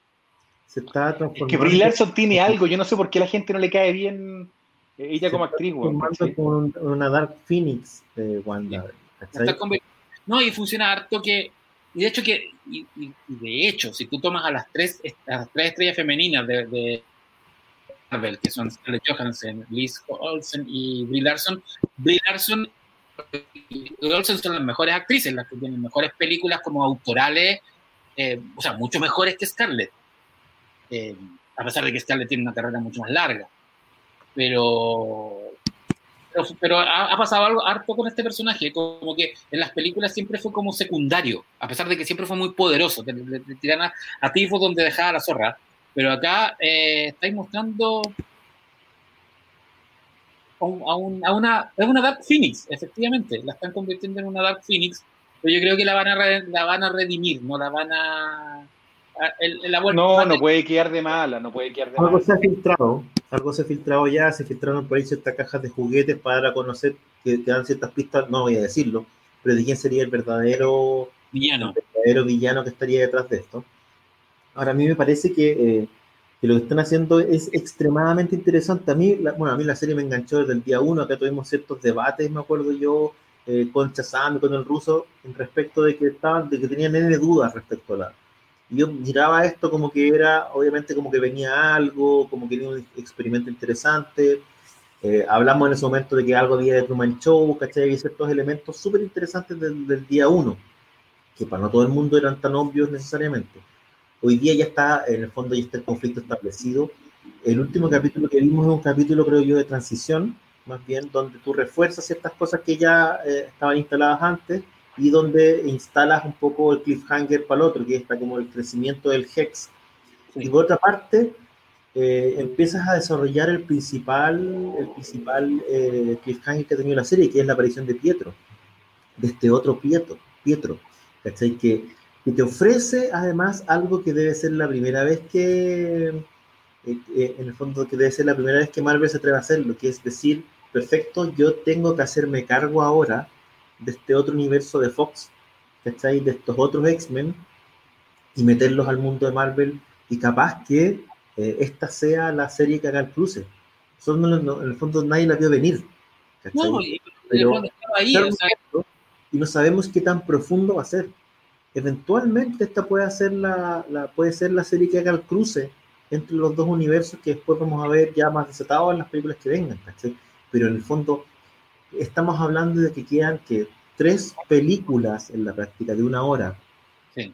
donde tú podías hacer el cruce entre los universos y eso es heavy. Yo creo que para allá va, porque ya en el fondo te están diciendo cuando lo ponen a los dos hermanos a recordar y, y tienen, ah, pero yo no me acuerdo de esto, tú decís, ya, aquí ya estás jugando con el multiverso, y que además que Quicksilver también es un velocista, entonces puedes hacer, puedes, puedes jugar con el espacio y el tiempo, a pesar de que Quicksilver en rigor eh, no, es, no, es, no es una fuerza de la velocidad como es Flash. No, no es Flash. Pero no, igual es divertido verlos con los trajes originales del cómic a, modo de chiste. y si hablamos, mira, respecto a lo que hablábamos, por ejemplo, hablábamos con eh, eh, de Zack Snyder hace, hace poco respecto al tema como del porno para nerds, ¿cachai? En este caso también hay un poco de eso, pero está hecho de una manera en que, en que hay humor en el tema. Porque efectivamente es como, oye, cacha, le pusieron el mismo traje, pero hay cierta burla, hay humor al respecto. Diría que una de las cosas que tiene WandaVision y que lo tiene desarrollado y de manera súper extraña incluso, es que es una serie que tiene humor en su, en su lógica, en su base. Bueno que dijiste, súper extraña, porque la serie tiene una cosa súper extraña. Sí, pues, tiene un tono. Todavía se ve, y se ve, bueno, esta, esta es una serie que a pesar de que ya tiene, ya tiene elementos más más amables o más, o más masivos, desde que entra Sword y entran todos estos personajes secundarios, sigue siendo una serie extraña, sigue siendo una serie en que es muy importante las caras de los personajes, las miradas, tú, es que igual, la, la, cita, o sea, esto es Malcolm the Middle, ¿por qué, por qué la hechizada? ¿Por qué eh, tal serie en los 80? Yo creo que hay un lenguaje meta un metalenguaje muy interesante en la serie y a la larga va a terminar siendo lo más destacado. Es de hecho, yo creo que es por lejos lo más arriesgado que ha hecho Marvel y Disney desde que existe. Por o sea, cuadra, digamos, en términos lo más de, lo más, y lo más maduro, ¿cachai? Es como. Y el nivel de riesgo es gigante. Tú, hay que considerar que esto se enmarca dentro de eh, la propiedad o, la, o el universo eh, que ha marcado en términos de taquilla los últimos 20 años, 15 años de la, historia del cine o de la gran industria del cine. Y ellos toman y ponen un eslabón de, esta, de, esta, de esta masividad en, un, en, su streaming, pero lo hacen de la manera más arriesgada y extraña posible. Porque es una serie que tú no podís ver con los cabros chicos como veis las películas, a menos que tengas ganas de explicar muchas cosas. Entonces, el riesgo es súper interesante, la mirada es súper interesante, el tono es súper interesante y, uno, agradece que te, te obligan a estar súper atento como espectador. Es una serie que le pide un poquito más al espectador respecto de lo que te pedían las películas. En las películas estaba todo bien masticado, ¿cachai? Y aquí no. Acá tenéis que masticar, tenéis que mirar, tenéis que fijarte, tenéis que cuestionarte, tenéis que hacer tu proceso como para cachar para dónde va o tenéis que intentar adivinar. Porque WandaVision es una serie que tiene muchas series dentro, ¿cachai? Que efectivamente tiene un homenaje, a, en este caso, a Malcolm, Malcolm in the Middle, pero tiene que los trajes, tiene por fuera una trama que, que remite a otro tipo de series también, ¿cachai? Eh, de conspiración, de investigación. Hoy día se está, hablando, se está hablando incluso de hacer una suerte de X-Files con el personaje Kat y el detective asiático. Da para mucho, eh, tiene muchos elementos y de cierta manera te obliga a mantenerte atento y uno agradece también eso, ¿cachai? Especialmente en un contexto de Marvel que, como decimos, tiende a entregarte todo súper masticado. Bueno, yo, creo que en general la serie, la serie funciona porque ha tenido una buena evolución. Este último capítulo, sí, un capítulo pivote, donde te quieren dejar listo para darte un gran, un gran final, ¿ya? Porque claramente hay cosas que tienen que, a ver, el hecho de que Wanda ataca en algún momento puntualmente a Pietro eh, no es menor, ¿cachai? Hay algo ahí, algo te indica que pasa con, el personaje de una u otra forma. Eh, lo que pasa con Vision en el fondo. Aquí lo apunta, lo apunta Zombie 79. El tema con Pietro es que tú decís, ah, este es Pietro de Fox. Pero en un momento se hace referencia a los balazos. Por eso hacen referencia, pero ojo, hacen referencia como ella lo está viendo, ¿cachai? ¿Qué Pietro es este? por, eso digo, introducen elementos que no te, no, te permiten en una serie que no te permite muchas seguridades. Pero así yo, a ver, una cosa que yo rescato de la serie, que en general los últimos capítulos lo hemos hablado, ha mejorado bastante. Para mí sí, esta serie tendría que haber sido de seis capítulos, ¿no es cierto? De una hora, más que tomar seis capítulos, o sea, tres capítulos de una hora en vez de seis capítulos de media hora, como lo han hecho. Eh, independientemente ha funcionado, creo que la evolución que ha tenido a la gente le ha gustado, ha permitido, ¿no es cierto?, eh, mostrar ciertos elementos un poco más jugados de lo que habíamos visto antes, y eso ya, ya lo hemos conversado, pero lo que sí encuentro que es entretenido es que la serie abre la especulación. y tú tenés que todas las semanas la gente está eh, tirando teorías de la película y tú veías en, en, distintas redes sociales, en portales especializados donde se juntan los editores y dicen, aquí para dónde va este cuento, los comerciales que tienen que ver son los momentos difíciles de ellos o hay algo más detrás de los comerciales que, que, que, claramente tienen algo que te van entregando semana a semana, ¿cachai? ¿no? Eh, finalmente, puta, van a traer uno Magneto, que siempre han dicho que, podría, que lo quieren traer, que, lo que si son los si el papá o no los, los, el papá de los personajes. Bueno, ya no la serie ha ayudado a eso. Sí, bueno, ya no es el papá, Magneto ya no es papá de los Magnetos. En los universos. En los cómics ya no. Sí. En los cómics ya no, ¿cachai? En su momento fueron supuestamente, pero ahora ya no. Sí. Entonces, pero no, o sea, quedan tres capítulos todavía para ver de hecho, como que ahora se sabe que la mamá de la mamá de ambos había sido, o la abuela de ambos había sido la primera Scarlet Witch. Hay como una, es como una sociedad de brujas escarlatas. Eh. Bueno, Chazam lo sabe muy bien. Sí. Hay más de una bruja escarlata. Oye, lo que, también es Le modificó la realidad y se la modificó durísimo. Lo que, lo que es interesante también es, sí, pues dice que en Vitacura está el Hex ahí. Sí, pues hay un Hex ahí justo en, en este momento está el Hex ahí creciendo. creciendo en Vitacura. No, eh, es interesante además ver qué presión le va a poner eh, esta ¿La serie. Escarlata Daniel? No, no, además, esta serie a las otras series que está poniendo eh, Marvel slash Disney Plus, ¿cachai? Porque también tenéis la serie de El Soldado de Invierno con Falcon, que es nada que ver, ¿cachai? Que, no, es otra cosa, es como, es como una... se ve, es, es, arma, es, arma, mortal, pues, bueno. Es arma mortal con superhéroes, ¿cachai? Entonces tú dices, mira, chuta, igual la, vara respecto de las producciones Marvel eh, va a quedar alta y es interesante saber además si esta mirada, esta manera más extraña de hacer las cosas va a tener algún tipo de continuidad, a propósito del éxito, digamos. Bueno, sabemos de que, eh, ¿cómo se llama? Eh, Elizabeth Olsen va a salir en la película del Doctor Strange, tengo entendido. Claro. Por lo tanto, claramente el personaje no lo vaya, no, o sea, es poco probable de que lo elimines, ¿no es cierto?, de frente acá. ¿Cachai? Yo creo que le pone presión, le pone presión al resto de las producciones de, Disney Plus. Lo que pasa es que si presenta, es que yo creo que una serie, una, una, una serie entretenida de, del Soldado de Invierno, ¿no es cierto? Y Falcon va a funcionar en general, igual son personajes atractivos por el tipo de poderes que tienen, o más que poderes, o lo, que puedan hacer, ¿me entendí? Eh, no necesariamente tienen que, o sea, me, gusta que jueguen con los géneros en ese sentido, ¿cachai? Según los personajes que tienen. En ese sentido, por eso que a mí me gustó mucho, ponte tú, Capitán América Soldado de Invierno, porque de verdad es una película que no es de superhéroes, ¿cachai? Es una película de, espías, de otro tipo de cosas, de traición, de o sea, me recuerda una buena película antigua, ¿no es cierto? Tipo Contacto en Francia, bueno, mantengamos las proporciones, pero, pero, pero de ese nivel, ¿cachai? Que Capitán América tenga superpoderes, digamos, es, un casi irrelevante dentro de una trama muy bien armada, ¿cachai? Así es. Yo creo que por ahí puede, puede, puede ir el tema, digamos, ojalá que funcione y que funcione bien y ver cuáles van a ser las próximas series de, de Marvel DC. Si tú me lo preguntas, yo, yo, yo que Marvel me la jugaría por los mutantes como serie. Porque los mutantes, todo el mundo X tiene una cosa muy Game of Thrones que se puede hacer en. Se puede hacer. Con los mutantes se puede, se puede, se puede hacer eh, arcos ambiciosos y largos y jugar mucho al factor eh, coral que tenía Game of Thrones no sé, hay, hay, hay varias posibilidades. Obviamente hoy día se está hablando de la aparición de los cuatro fantásticos y un montón de cosas dando vueltas.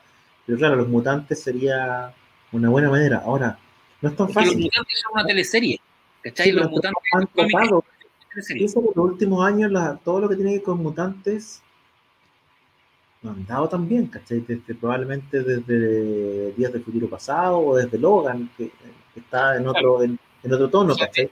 De hecho, Día del, del, Futuro Pasado es el gran éxito, de los, el último gran éxito. Logan no fue un gran éxito comercial, pero fue un gran éxito eh, crítico. Sí, para la gente le gustó mucho Logan, una, una buena película, ¿cachai? Una película que costó tres pesos, pues, ¿cachai? Que tampoco tiene tanto efecto especial. Pero es que uno ve con lo otro. Ahora, es curioso, usted tuvo que van a volver los cines ahora el, el, día 18, no lo habíamos comentado, digamos, vuelven los cines y vuelven con New Mutants. Es como para esto que cerrado dos años, weón. Vuelven, vuelven con ¿no? una, maravillosos Casablanca, Ben Hur. no, pero New Mutants es una película que le fue mal en todas partes. Que fue, Por eso, pero. Como bueno, esto es lo que esperaste encerrado. O sea, yo creo que van a volver para morir, ¿cachai? Es como, bueno, tratamos, pero esto es como cuando Duff vuelve, ¿cachai? Con la, con la cerveza sin alcohol. No necesitamos cerveza con alcohol para vender cinco minutos después, el sueño se terminó. Va a pasar exactamente lo mismo con los cines, ¿cachai? No, New Mutants no. Bueno, hay que ver. Bueno, vuelve también con Tenet, ¿ya?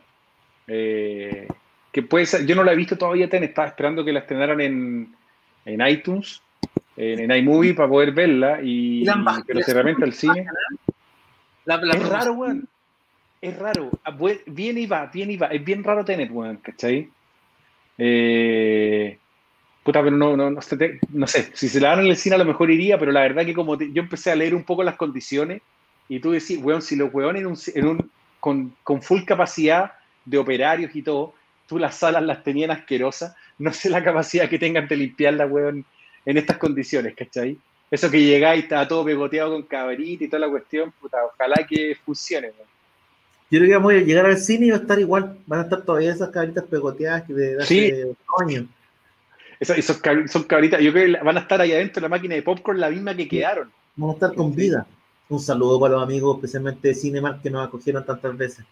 sí, qué? como, como Marco el Lord, buena onda.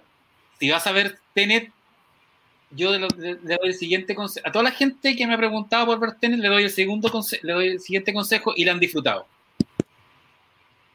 Eh, antes de verla, vean eh, tutoriales en YouTube, porque es una película que da lo mismo lo que pasa. Lo que importa, lo, que, lo que importa son los detalles, cómo está hecha, más de lo que pasa. tutorial. Y si tú sabes lo que pasa, sabes el misterio, te fijas en los detalles y termináis disfrutándola. No sé si eso será bueno. Yo la vi y lo pasé bien. Yo también lo pasé bien. Una película de acción, con un cuento, con un rollo, ¿cachai? Interesante. Pero, que, es, una, que básicamente es una película de acción súper convencional, pero que tiene un, tiene un, tiene un rollo. Tiene un, tiene un rollo, eso es.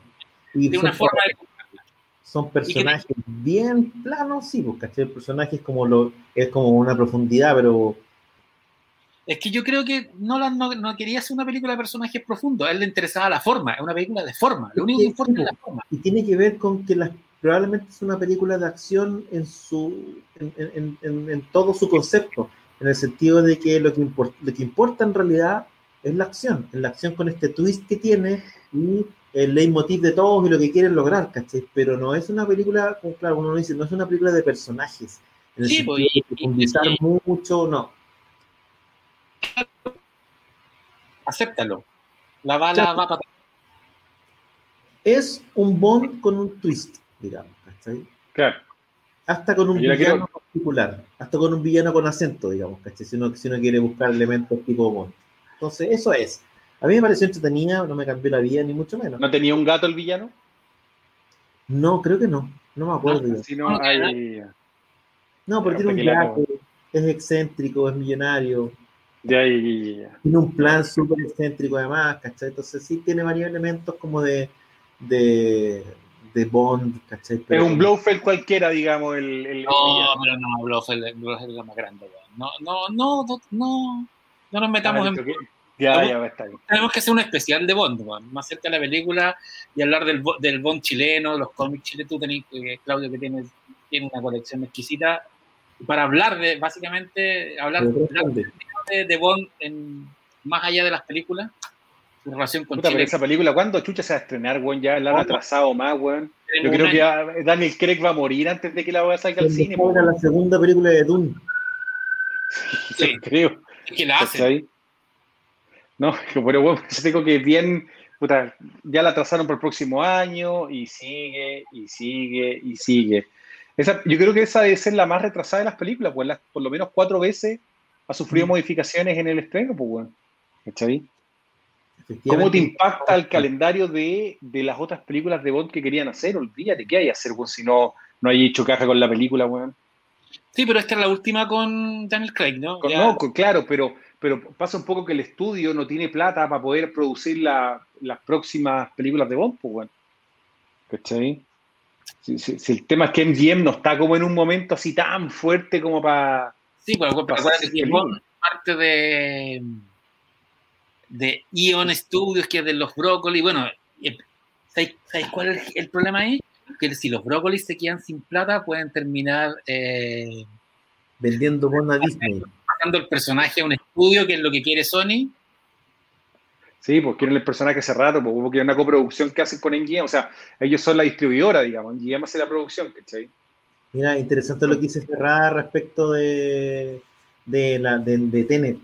Que efectivamente, claro, hay una cosa cíclica ahí que no. Sí, y yo cuando la vi pensé que iba a terminar en la ópera, ¿no? O sea, que tendría que terminar, bueno, tendría que terminar como, como empezó, en teoría, debería, haber completado el, pero bueno, ¿para qué vamos a criticar a, a, Don Christopher? Que tiene una visión particular, si uno lo piensa bien Interestelar, tampoco le fue tan bien. A mí me gustó mucho Interestelar. Cancelaciones que Black Widow también la han corrido un montón, efectivamente. Ah, bueno, sí, pues Black Widow también. Yo creo que cuando ya salga con Scarlett Johansson, va a tener cuatro hijas ya. Claro, ¿cachai? Ahí preguntan alguna noticia de la serie Señor de los Anillos. No, nosotros comentamos un poco ya hace un par de programas de la, de, de, la producción que se, se, como se retomó en, Nueva Zelanda. Sabemos que es la segunda era.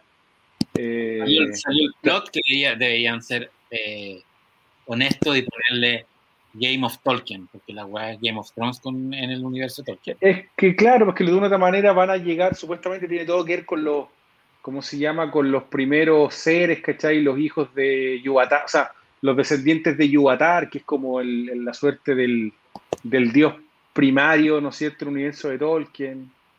Ahora, eh, en, la práctica, bueno, hemos comentado al principio, esta semana se anunció la llegada de, por fin, de HBO Max a Latinoamérica con bombo y platillo.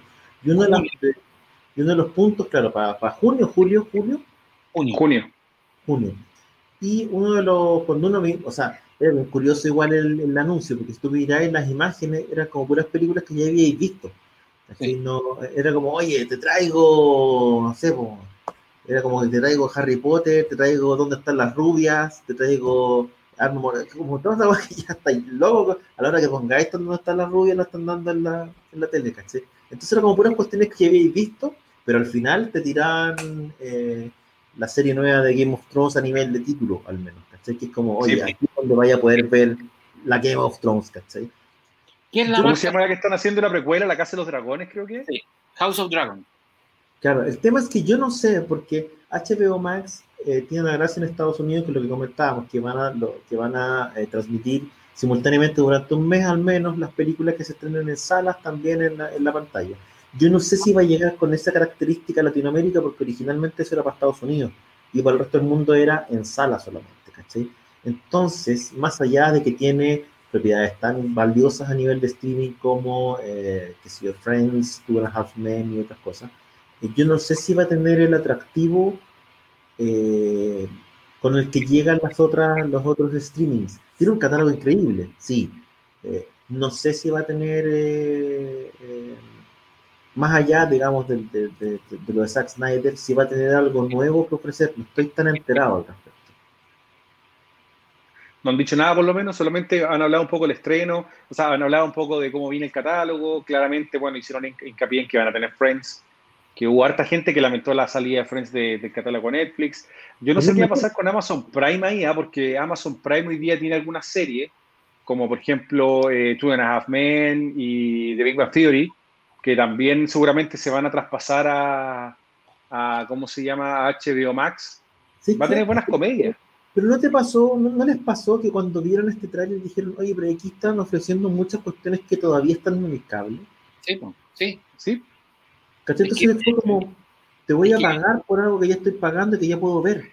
Es que, yo me gustaría ver el catálogo antiguo, eso es lo que a mí me gustaría cachar, porque Warner tiene una gran, Warner New Line tiene una gran cantidad de películas más, más antiguas que hoy día sí no podéis ver, ¿cachai? Y puta, realmente apostar también por eso, porque de nuevo, o sea, hoy día tú te metías tú en, la tele, veías un montón de las películas que hay ahí, ¿cachai? Como decís tú, hay ciertas comedias, que te las dan todo el día, pues, bueno, ¿me entendí? ¿Qué va a pasar con el VOD? Por ejemplo, yo tengo BTR, tú te, metías al on demand y te metías a HBO y están las weas, pues, ¿cachai? O podéis verlos por capítulo.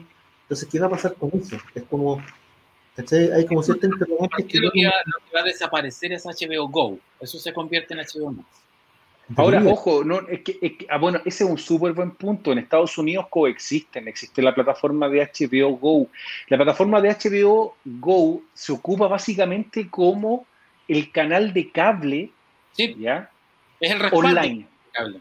Entonces tú podís tener, si tú, tú tienes hoy día a través de tu proveedor de cable, ¿no es cierto? HBO tienes HBO Go. Entonces, a través de BTR, Movistar, el Tele, el que tengáis, en el fondo, si tú tienes HBO o algún HBO Premium, ellos te regalan HBO Go y tú puedes ver on demand lo que están dando en el canal por cable, pero no vas a tener contenido exclusivo de la plataforma HBO Max. Entonces, yo no sé si es que lo van a eliminar porque uno tiene directa relación con el contenido que está saliendo por el canal de cable y el otro tiene que ver directamente con una plataforma de, de streaming propiamente tal, ¿cachai? Tienes razón, tienes toda la porque si en el fondo se me voy a contratar al HBO Max para ver The Big Bang Theory, que está en el cable, es raro igual la, la pues digo, a mí me falta saber en el fondo cuál va a ser un poco, lo que nos pasaba también con Disney Plus, es como ya, perfecto, me voy a traer lo de Zack Snyder, ya, pero después de eso, ¿qué? Son cuatro horas, perfecto, ya, y después de eso viene la serie de, viene lo del Señor de los Anillos, o viene lo de Game of Thrones, ¿cachai? O viene, pero ¿cuándo? ¿cachai? Es como como que me pasó eso cuando vi, vi el anuncio. Dije yo, ya, me pasó Es que si tú lo pensáis bien, como esto ya la he visto tantas veces, Pero mira, fuera de Netflix, que yo ahí independientemente, Netflix tiene hoy día, va a sacar, no sé, como 200 películas, un montón de contenido original nuevo. En general, las otras plataformas no es mucho la oferta nueva. Tú te vayas a Disney y, y el catálogo que tiene fuerte es de todo el contenido clásico y han sacado dos series básicamente. Pues, ah, van a sacar un par de cosas más en general, pero no es que tengan una cantidad de contenido muy fuerte que estén sacando. HBO Max te interesa porque van a tener, de nuevo, o sea, en Estados Unidos hay un interés por eh, los estrenos cinematográficos que van a estar un mes en la plataforma, ¿cachai?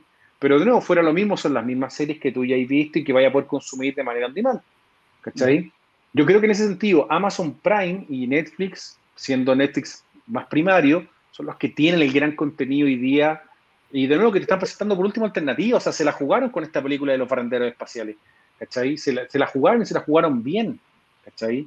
Y, están sacando otras cosas que vienen en el camino, la, la, serie de La Roca que viene, o sea, la película de La Roca que viene con, con Gal Gadot, no me recuerdo el nombre, ¿cachai? Y un montón de cosas más. Entonces al final...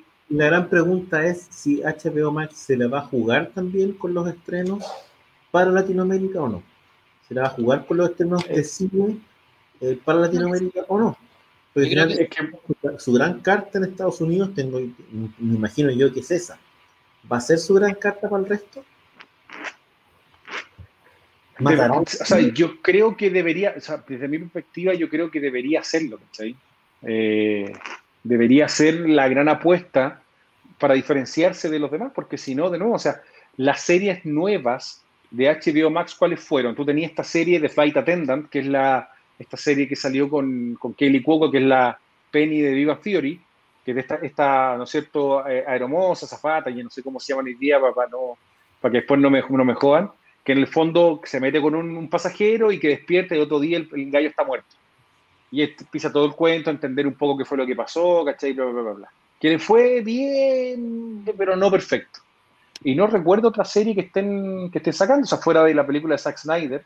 No, no he visto algo que yo diga, oye, sí, esto está la raja, weón, aquí, porque los demás son series que están dando en la plataforma, o sea, eh, ¿cómo se llama? Game of Thrones y todas las otras series, ya la he visto por fuera. Eso que pasa además, Ruso, en el fondo, tenéis que tener en cuenta además que HBO está llegando a, esta, a este baile súper tarde. ¿Hasta qué, punto, ¿Hasta qué punto tú puedes presionar en el fondo la, el bolsillo de, tu, de, tus consumidores? De gente que ya, en el fondo, ¿cómo vas a, a convencer a un tipo que ya tiene Netflix, y ya tiene eh, Amazon Prime, y ya tiene Disney Plus, a que además pague HBO Max para ver Friends? Para ver Two and a Half Men, para ver The Big Bang Theory, y para ver dónde están las rubias. En el fondo, ¿cómo vas a convencer más allá del el Snyder Cut? Yo creo que ese es, ese es el, eso es lo que a mí no me quedó claro cuando veo, cuando veo la publicidad, ¿cachai? Es como loco. ¿Qué vas a hacer para que yo en el fondo termine pagando no sé cuánta plata mensual? Pues ya estoy pagando por otros streaming. Y, en rigor, y en rigor el gran ganador es Netflix, que curiosamente lo hemos dicho, es la que tiene menos plata de todos los, de todos los streams, pero tiene la mejor marca. Entonces. Es que aparte de un tema, Netflix invierte solo ahí. ¿Cachai? Es eso. No es que tengáis que mantener funcionando, no, no sé, 200 cuestiones más, ¿cachai? Yo no, porque el caso de Disney tenéis que mantener el canal, los canales de televisión que tenía Estados Unidos, los parques de diversiones que tenía alrededor del mundo, los hoteles, bueno, los barcos, las tiendas, o sea, tenía un montón de cosas que hacer y la verdad que puta, los recursos, no, por mucho que tengáis, no son ilimitados. Pues, si es el que la, la 20 para la Pancho, Juan Pancho, grande compadre, estiró el chicle, estiró el chicle como nadie. Hace rato, oye, el Pancho que se vaya. Y de repente pide la hora, chucha, weón. Ah, ¿En qué momento grande se Pancho, weón. Ya, nos vemos. Hasta el otro. Ya, Pancho, un abrazo, weón. Hasta el otro domingo, un abrazo, weón.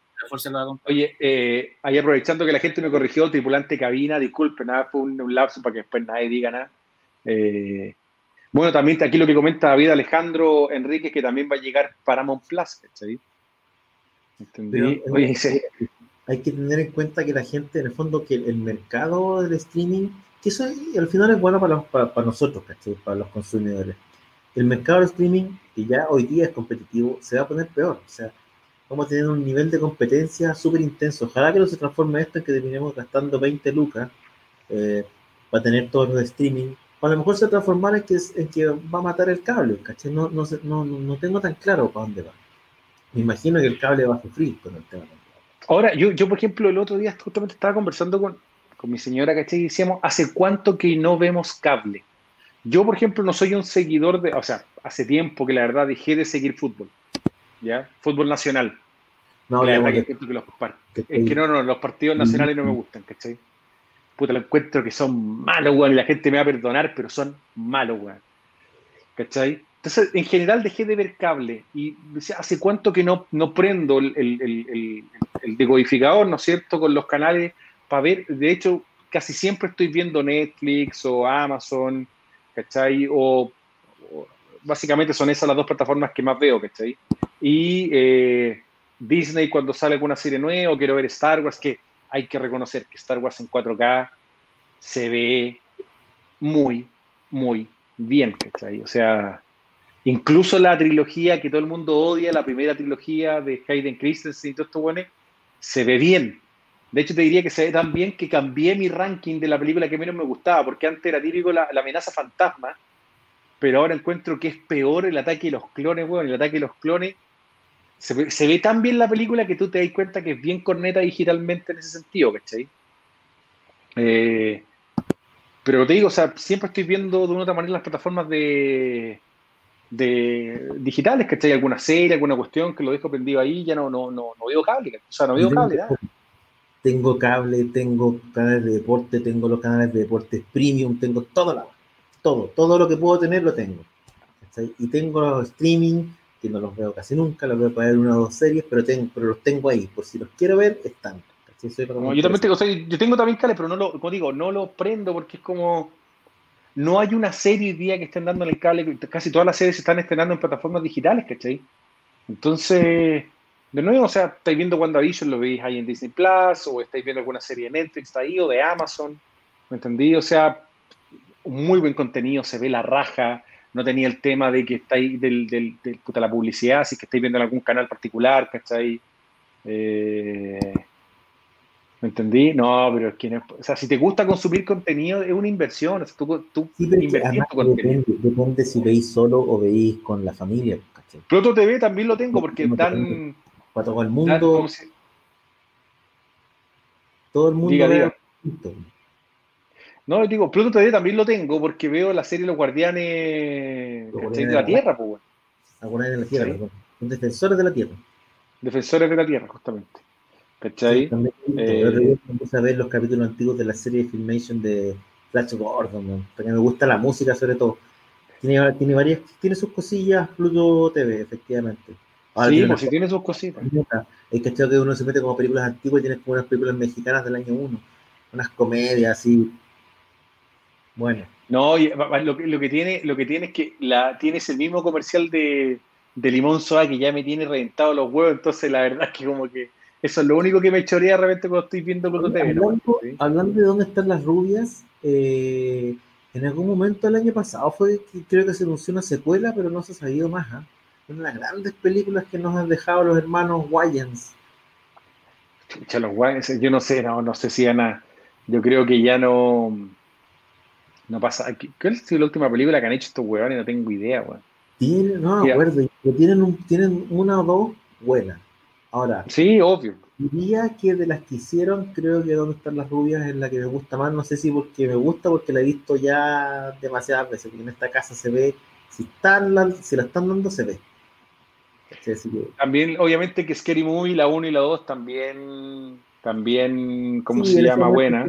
Eh, lo que pasa es que hubo un momento en que el tema de las películas eh, parodia eh, pegó, Entonces, en un momento era como todo era una película parodia y se transformó medio en un poquito, como en un género un poco agotador.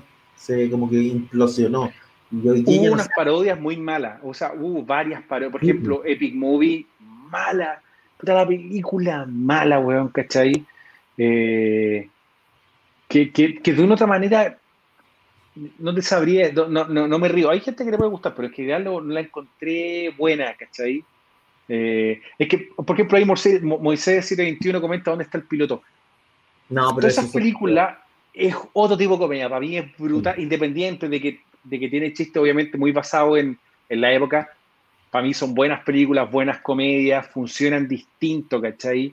Tienen otro ritmo. Lo mismo que, por ejemplo, como si, hoy se me olvidó esta película que es muy buena, que también es de como de, la misma época que es de Val Kilmer, cuando el weón es Top Secret. Weón, Top Secret es brutalmente bueno. Yo me cago en la de hoy.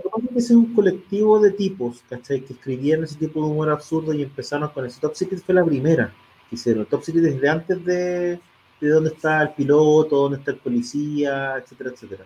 Eh, que, que instala este humor extremadamente absurdo eh, Top Secret es una maravilla. Top Secret es una maravilla. Eh, y obviamente donde está el piloto y esto con el chiste y el chiste pasando dentro del chiste, qué sé yo. Son películas extremadamente buenas, ¿cachai? Lo que pasa es que, claro, formaba parte de un grupo de gente que, que un grupo de escritores que más o menos realizaban estas películas. Después de eso se transforma en The Naked Gun, ¿cachai? Que es donde está el, Aquí ¿Dónde, está el ¿Dónde está el Las traducciones de los nombres eran pésimas, pues bueno. todas donde, así como cuando teníamos la academia, la academia de pilotos, la academia, todas las academias, ¿cachai? Era como parte de la traducción. Pero era un grupo. Hot Shots, Hot Shots era la academia. Claro, era un tipo de humor que estaba súper bien hecho. Ahora, como todo, ¿cachai? Son modas, pasó y después se fue desgastando la fórmula. Y las últimas ya no son, no funcionan, ¿cachai? O sea, la, última, ¿dónde está la última Naked Gun funcionó menos, pero, pero cerraron la trilogía. Que finalmente había un villano, ¿cachai? Que era el, el, villano subyacente de las tres, el que en el fondo financiaba a los malos de las películas y que al final muere, al final de la tercera. Miguel Ferrada que nos recuerda que, son, que eran eh, Zucker, Abrams y Zucker, efectivamente. era los Abrams. De ese, de ese tipo de humor. Ahora, yo te diría que el personaje, a propósito, esta semana se cumplió, no me acuerdo si era el aniversario de nacimiento o de fallecimiento del gran Leslie Nielsen, que nos regaló ese personaje, bueno, nos regaló bueno, Frank Redding, pero además mi favorito, Enrico Palazzo. El, Enrico Palazzo. El tenor. Tremendo. Enrico Palazzo. No, Enrico, es, a ver, eh, ahí comentaba, por ejemplo, Marco Milovich, comenta, por ejemplo, Monty Python. Monty Python es una es una agrupación inglesa que de verdad hacía un humor también totalmente, era británico en su humor muy bueno, Life of Brian, de Holy Grail, o sea, los gallos, pero tenían ese toque que es distinto el humor americano al humor británico de esa época, muy bueno. Eh, también tenéis todas las películas cómicas que hacía Mel Brooks, que también tienen elementos que, o sea, eh, ¿cómo se llama? La historia del mundo, de que la historia del mundo, eh, Spaceballs, que también tiene un cuento la parodia que hace de Vértigo, que, ahí él protagoniza la película que también es muy buena. ¿cachai? Un Mel Brooks uno podría hablar mucho de él, también un tipo que tiene arte historia en Hollywood, ¿cachai? Eh, y que sigue vivo. De, de, de, la realización de películas de comedia y se lo reconoce como uno de los principales eh, referentes de la, del humor eh, gringo. Es un humor súper gringo, un humor bien absurdo también. Tiene una, me acuerdo la, la que hizo de, de Robin Hood, se llama Men in Tights, algo así, hombres Sí, en pues, men- hombres en, leopa- en leotardos. Claro, que es como muy buena. musical, es- Con es- Cari, con Cari Elves, que era, era Robin Hood. Y la, se me olvida cómo se llama la actriz, la colorina. La, esa actriz que es, e- ella era la esposa de John Ritter. ¿Cachai? Del fallecido Don Ritter de Tres son multitud. ¿Cachai? Que también salía en La Máscara, que también fue una buena comedia en su momento cuando salió La Máscara. Los tres amigos. The Three Es que, Amigos. bueno, con Steve esa- Martin, ese es otro tipo de humor, con- con Steve Martin. Si Con- mal no recuerdo, yo creo que tenía en el cine. Sí, ¿no? Es que eso también es, otro, es otra escuela de humor la que tenían esto, la que tenía Chevy Chase, con ahí tú tenías, ponte tú que yo igual me cago en la risa cuando la veo, esta, la de los golfistas, ¿cómo se llama? Cadillac. Cadillac. Que pasa es que, sí, Es que eso- aparte ahí salía tan... Esa es otra vertiente, es una vertiente que de una revista que se llama National Lampoons. National Lampoons sacó una serie de revistas y además ayudó a generar una, una valga la redundancia, una generación de comediantes en Estados Unidos. De, de- de- a partir de esa revista y a partir de esa mirada, nace por una parte eh, las películas de National está, que aquí se traducen como vacaciones, no sé qué cosa, la Navidad. Sí, pues de- Vacation. Es que, es que Vacation sale, por National Lampoon's, de Navidad, de Vacation. vacaciones con la familia. Pero por otra parte, de, este, en el fondo National Lampoons, eh, de cierta manera es como el germen o el espíritu, con otra gente, sí, eh, de Saturday Night Live, que también es un semillero que genera una serie de películas. De Saturday Night Live nacen las principales películas de comedia de los años 80 y para adelante. De ahí nace Los Cazafantasmas, de ahí nace Los Hermanos Caradura, o Big Brothers, y un Sí, montón de cosas más, digamos. el mundo, el mundo según Wayne, ¿cachai? Viene de Y ahí. de ahí nacen la mayoría de ¿Cachai los que uno veía Hay una película. ¿Tú cachai que hay una película o documental que no, me puedo acordar, déjame ver, que te habla justamente un poco de la historia, que la, la hacen como comedia de National Lampoons y de todos los que trabajaron ahí. Bueno, ya como te digo, salen este un montón de comedias. De, de, de- del creador de National Lampoons que te muestra cómo nace esto como un movimiento universitario y cómo se va ramificando. Y efectivamente está na- narrada en toda una comedia, a pesar de que la historia real es bien dramática, no, no termina bien. el- el- el- No, y, y por ejemplo, si tú lo es que, si tú por ejemplo, y el otro que a mí, por ejemplo, siempre yo tengo, guardo en un lugar especial a Rodney Dangerfield de vuelta al colegio. ¿Para qué, para qué hablamos? Debe ser qué la película que he visto más veces en el cine.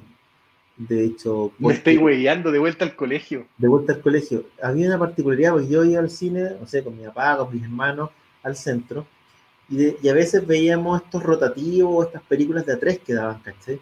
Entonces tú creías, oye, esta no la he visto, esta tampoco, pero siempre te metían de vuelta al colegio, entonces y ya está, y ahí, puta, la veíamos igual, pues, ¿cachai? Así que era eh, con el triple Lindl y todo eso. Oh, el Triple Lindy, Thornton Melon. No, para mí, el Triple Lindy es un gran chiste, pero para mí los mejores chistes de esa película, Melón, todo eso no, es increíble. No, para mí los mejores es cuando es cuando va, va caminando el profesor este que le tenía mala y dice, menos mal que llegó la policía, ponen orden y se bajan los pacos con las cajas de chela.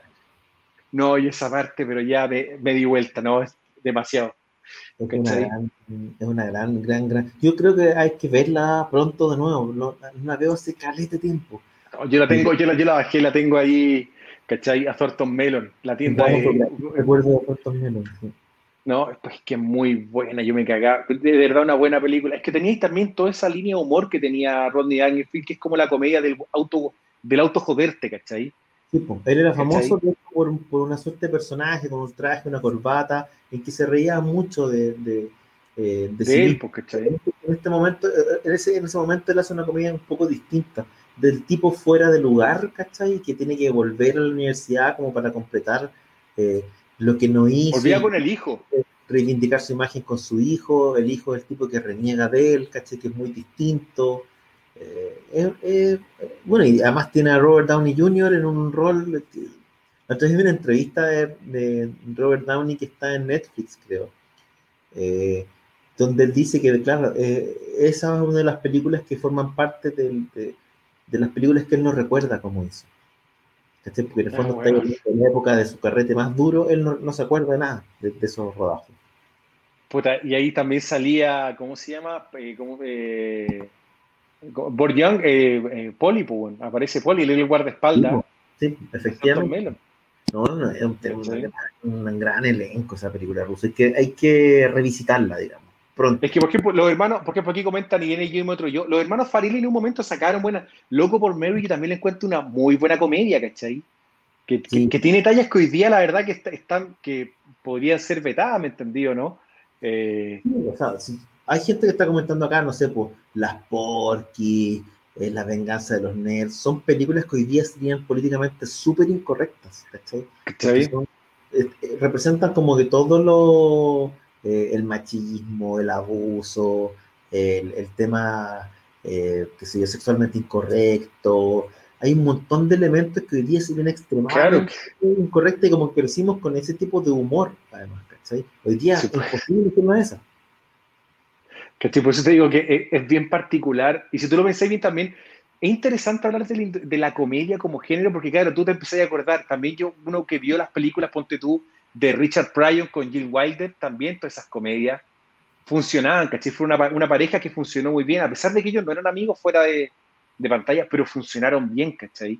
Eh, en general, Jill Wilder también tenía un estilo bastante particular y que, bueno, eh, yo no sé, independientemente de de su película de Charlie la fábrica de chocolate. Tiene La chica de rojo, que es una gran película. Bueno, con, que, y con Mel Brooks también hizo, sí, el sí, y otras, y otras el hijo, puta, que, es que aparte Marty Feldman que aparece ahí, bueno, era muy gracioso, ¿viste? Con, con los ojos que tenía, bueno, era, era brutal, ¿cachai? O sea, hubo una, una serie de comedia, bueno, ahí tenía eh, Racing Saddles, creo que se llamaba, o Blazing Saddles era una, que era como del oeste que hacía con Jane Wilder y que también era muy, muy, muy buena. buena película, efectivamente. ¿Cachai? Eh, en general, como te digo, bueno, aquí hay gente que comenta harto. Lo que a mí me policía la primera también era buena, ¿cachai? Pero sí, después se fue al diablo, lamentablemente, como que ya lo que hay mi policía 24, no, eso sí, ya es bravo. Esas películas al final ya era cualquier cosa, aparecían algunos de los actores originales, no. Bueno, eh, las primeras dos Power. Lo que pasa es que Mike Myers en un momento fue como súper fuerte. El problema es que le costó después generar otro tipo de películas, ¿cachai? Una cuestión bien rara. Era muy él parecida hace, a sus comedias en general. Mira, él hace Austin Powers 1, 2, y no me acuerdo si fueron 3, parece. Austin sí, pues fueron, las, fueron 3, pues la última Gold Member. Y después de esa hace una película con otro personaje. De Love Guru, y ahí le fue muy mal. Y le fue extraordinariamente mal. Y le fue tan mal que él no logra recuperarse de esa caída, fíjate, y desaparece. Eh, no sé si deprimido o lo que fuera. Y Mike Myers ha vuelto, volvió, digamos, pero volvió de una manera muy, muy bajo perfil. Ha tenido roles menores en otras películas, no ha vuelto como con una gran película utilizando él. No es que olvidarse que aparece en Bohemian Rhapsody, ¿cachai? Haciendo un papel. Ha tenido como participaciones así, donde ni siquiera se ve mucho que es él. Eh, no volvió, fíjate. Y bueno, con el personaje del Doctor Evil, volvió a hacer algunos cameos tanto en Saturday Night Live como en otros personajes, un poco haciendo, la, haciendo ciertas parodias a, Trump. Pero no volvió después de ese fracaso, no se atrevió a volver, por ejemplo, con una nueva, con un nuevo personaje. Y en una de esas, en un momento incluso se, se rumoreaba que estaba en, eh, planificando una nueva Austin Powers. Austin no Powers, sé, una Austin Powers 4. Si va a pasar, ¿cachai? O un Wayne's World, no sé.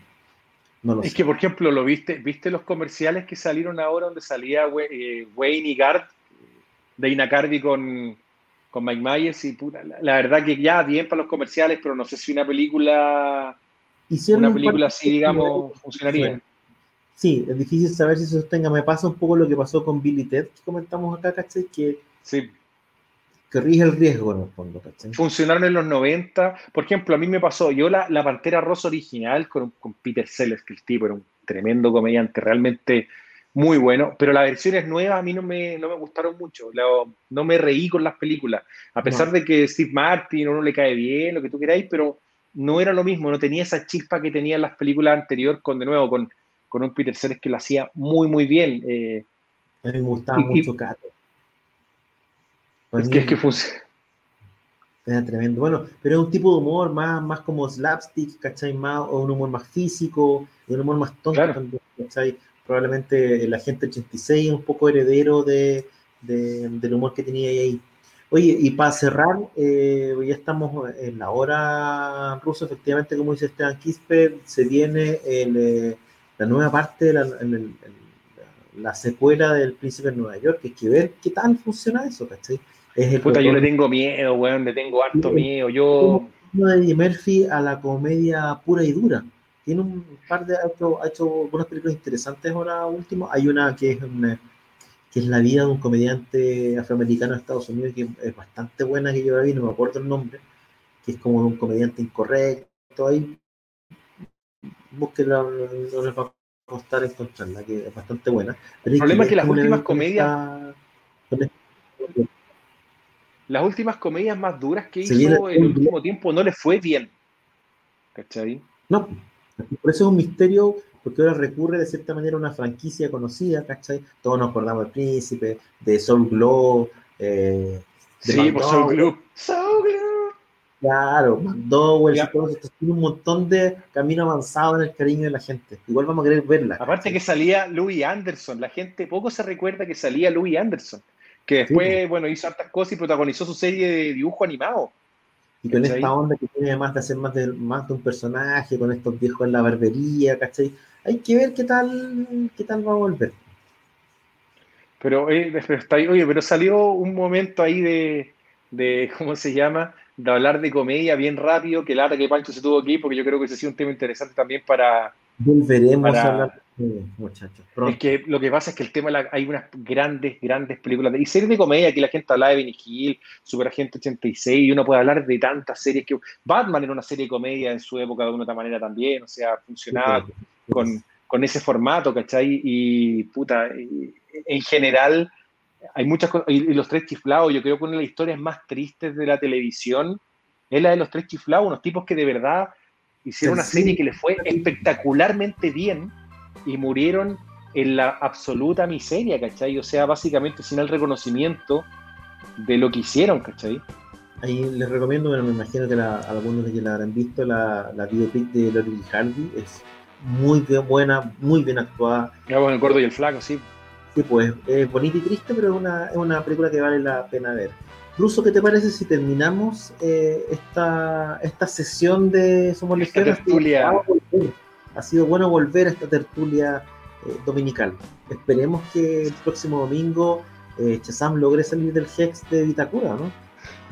Yo creo que sí, yo creo que ya vamos a ver si hacemos algunas gestiones como para poder ayudar a que lo liberen del Hex y negociar con Wanda a ver si lo puede liberar para que esté el, otro domingo y volvamos a estar los cuatro ahí, como siempre, conversando de, del acontecimiento semanal. Hay tantos especiales que nos pide la gente que nos gustaría poder ver, pero eh, estamos, la verdad que tuvimos una buena conversación en la semana pensando un poco en cómo vamos a planificar eh, generación, perdón, generación, casi me equivoco, el Somos Legión 2021 y y de una otra manera también atender un poco más lo, ¿cómo se llama? los especiales y ese tipo de cosas, así que nada.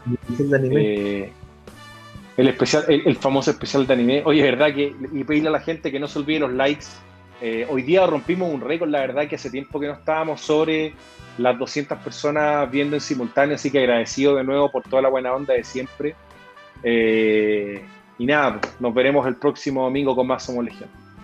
Eso muchachos, nos estamos viendo, que estén bien, que tengan una buena semana. Saludos también a la gente que nos escucha en el podcast. Esta semana tuvimos un, un, subimos en el ranking de los más escuchados de una manera impactante. Como el ¿A dónde, llegamos? Tuvimos, claro, estuvimos en el noveno lugar de los podcasts más escuchados de entretenimiento en Chile.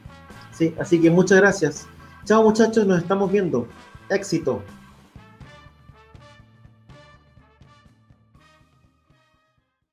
Hola amigos. En el programa de hoy aprendimos que no hay nada mejor que reunirnos un rato a conversar de cine, televisión, cómics y las cosas que más nos gustan, especialmente en los momentos más difíciles. Los esperamos en un próximo capítulo de Somos Legión, para más risas, sana alegría y entretención. Y recuerda que, por el poder de Grayskull, tú también tienes el poder. Hasta la próxima.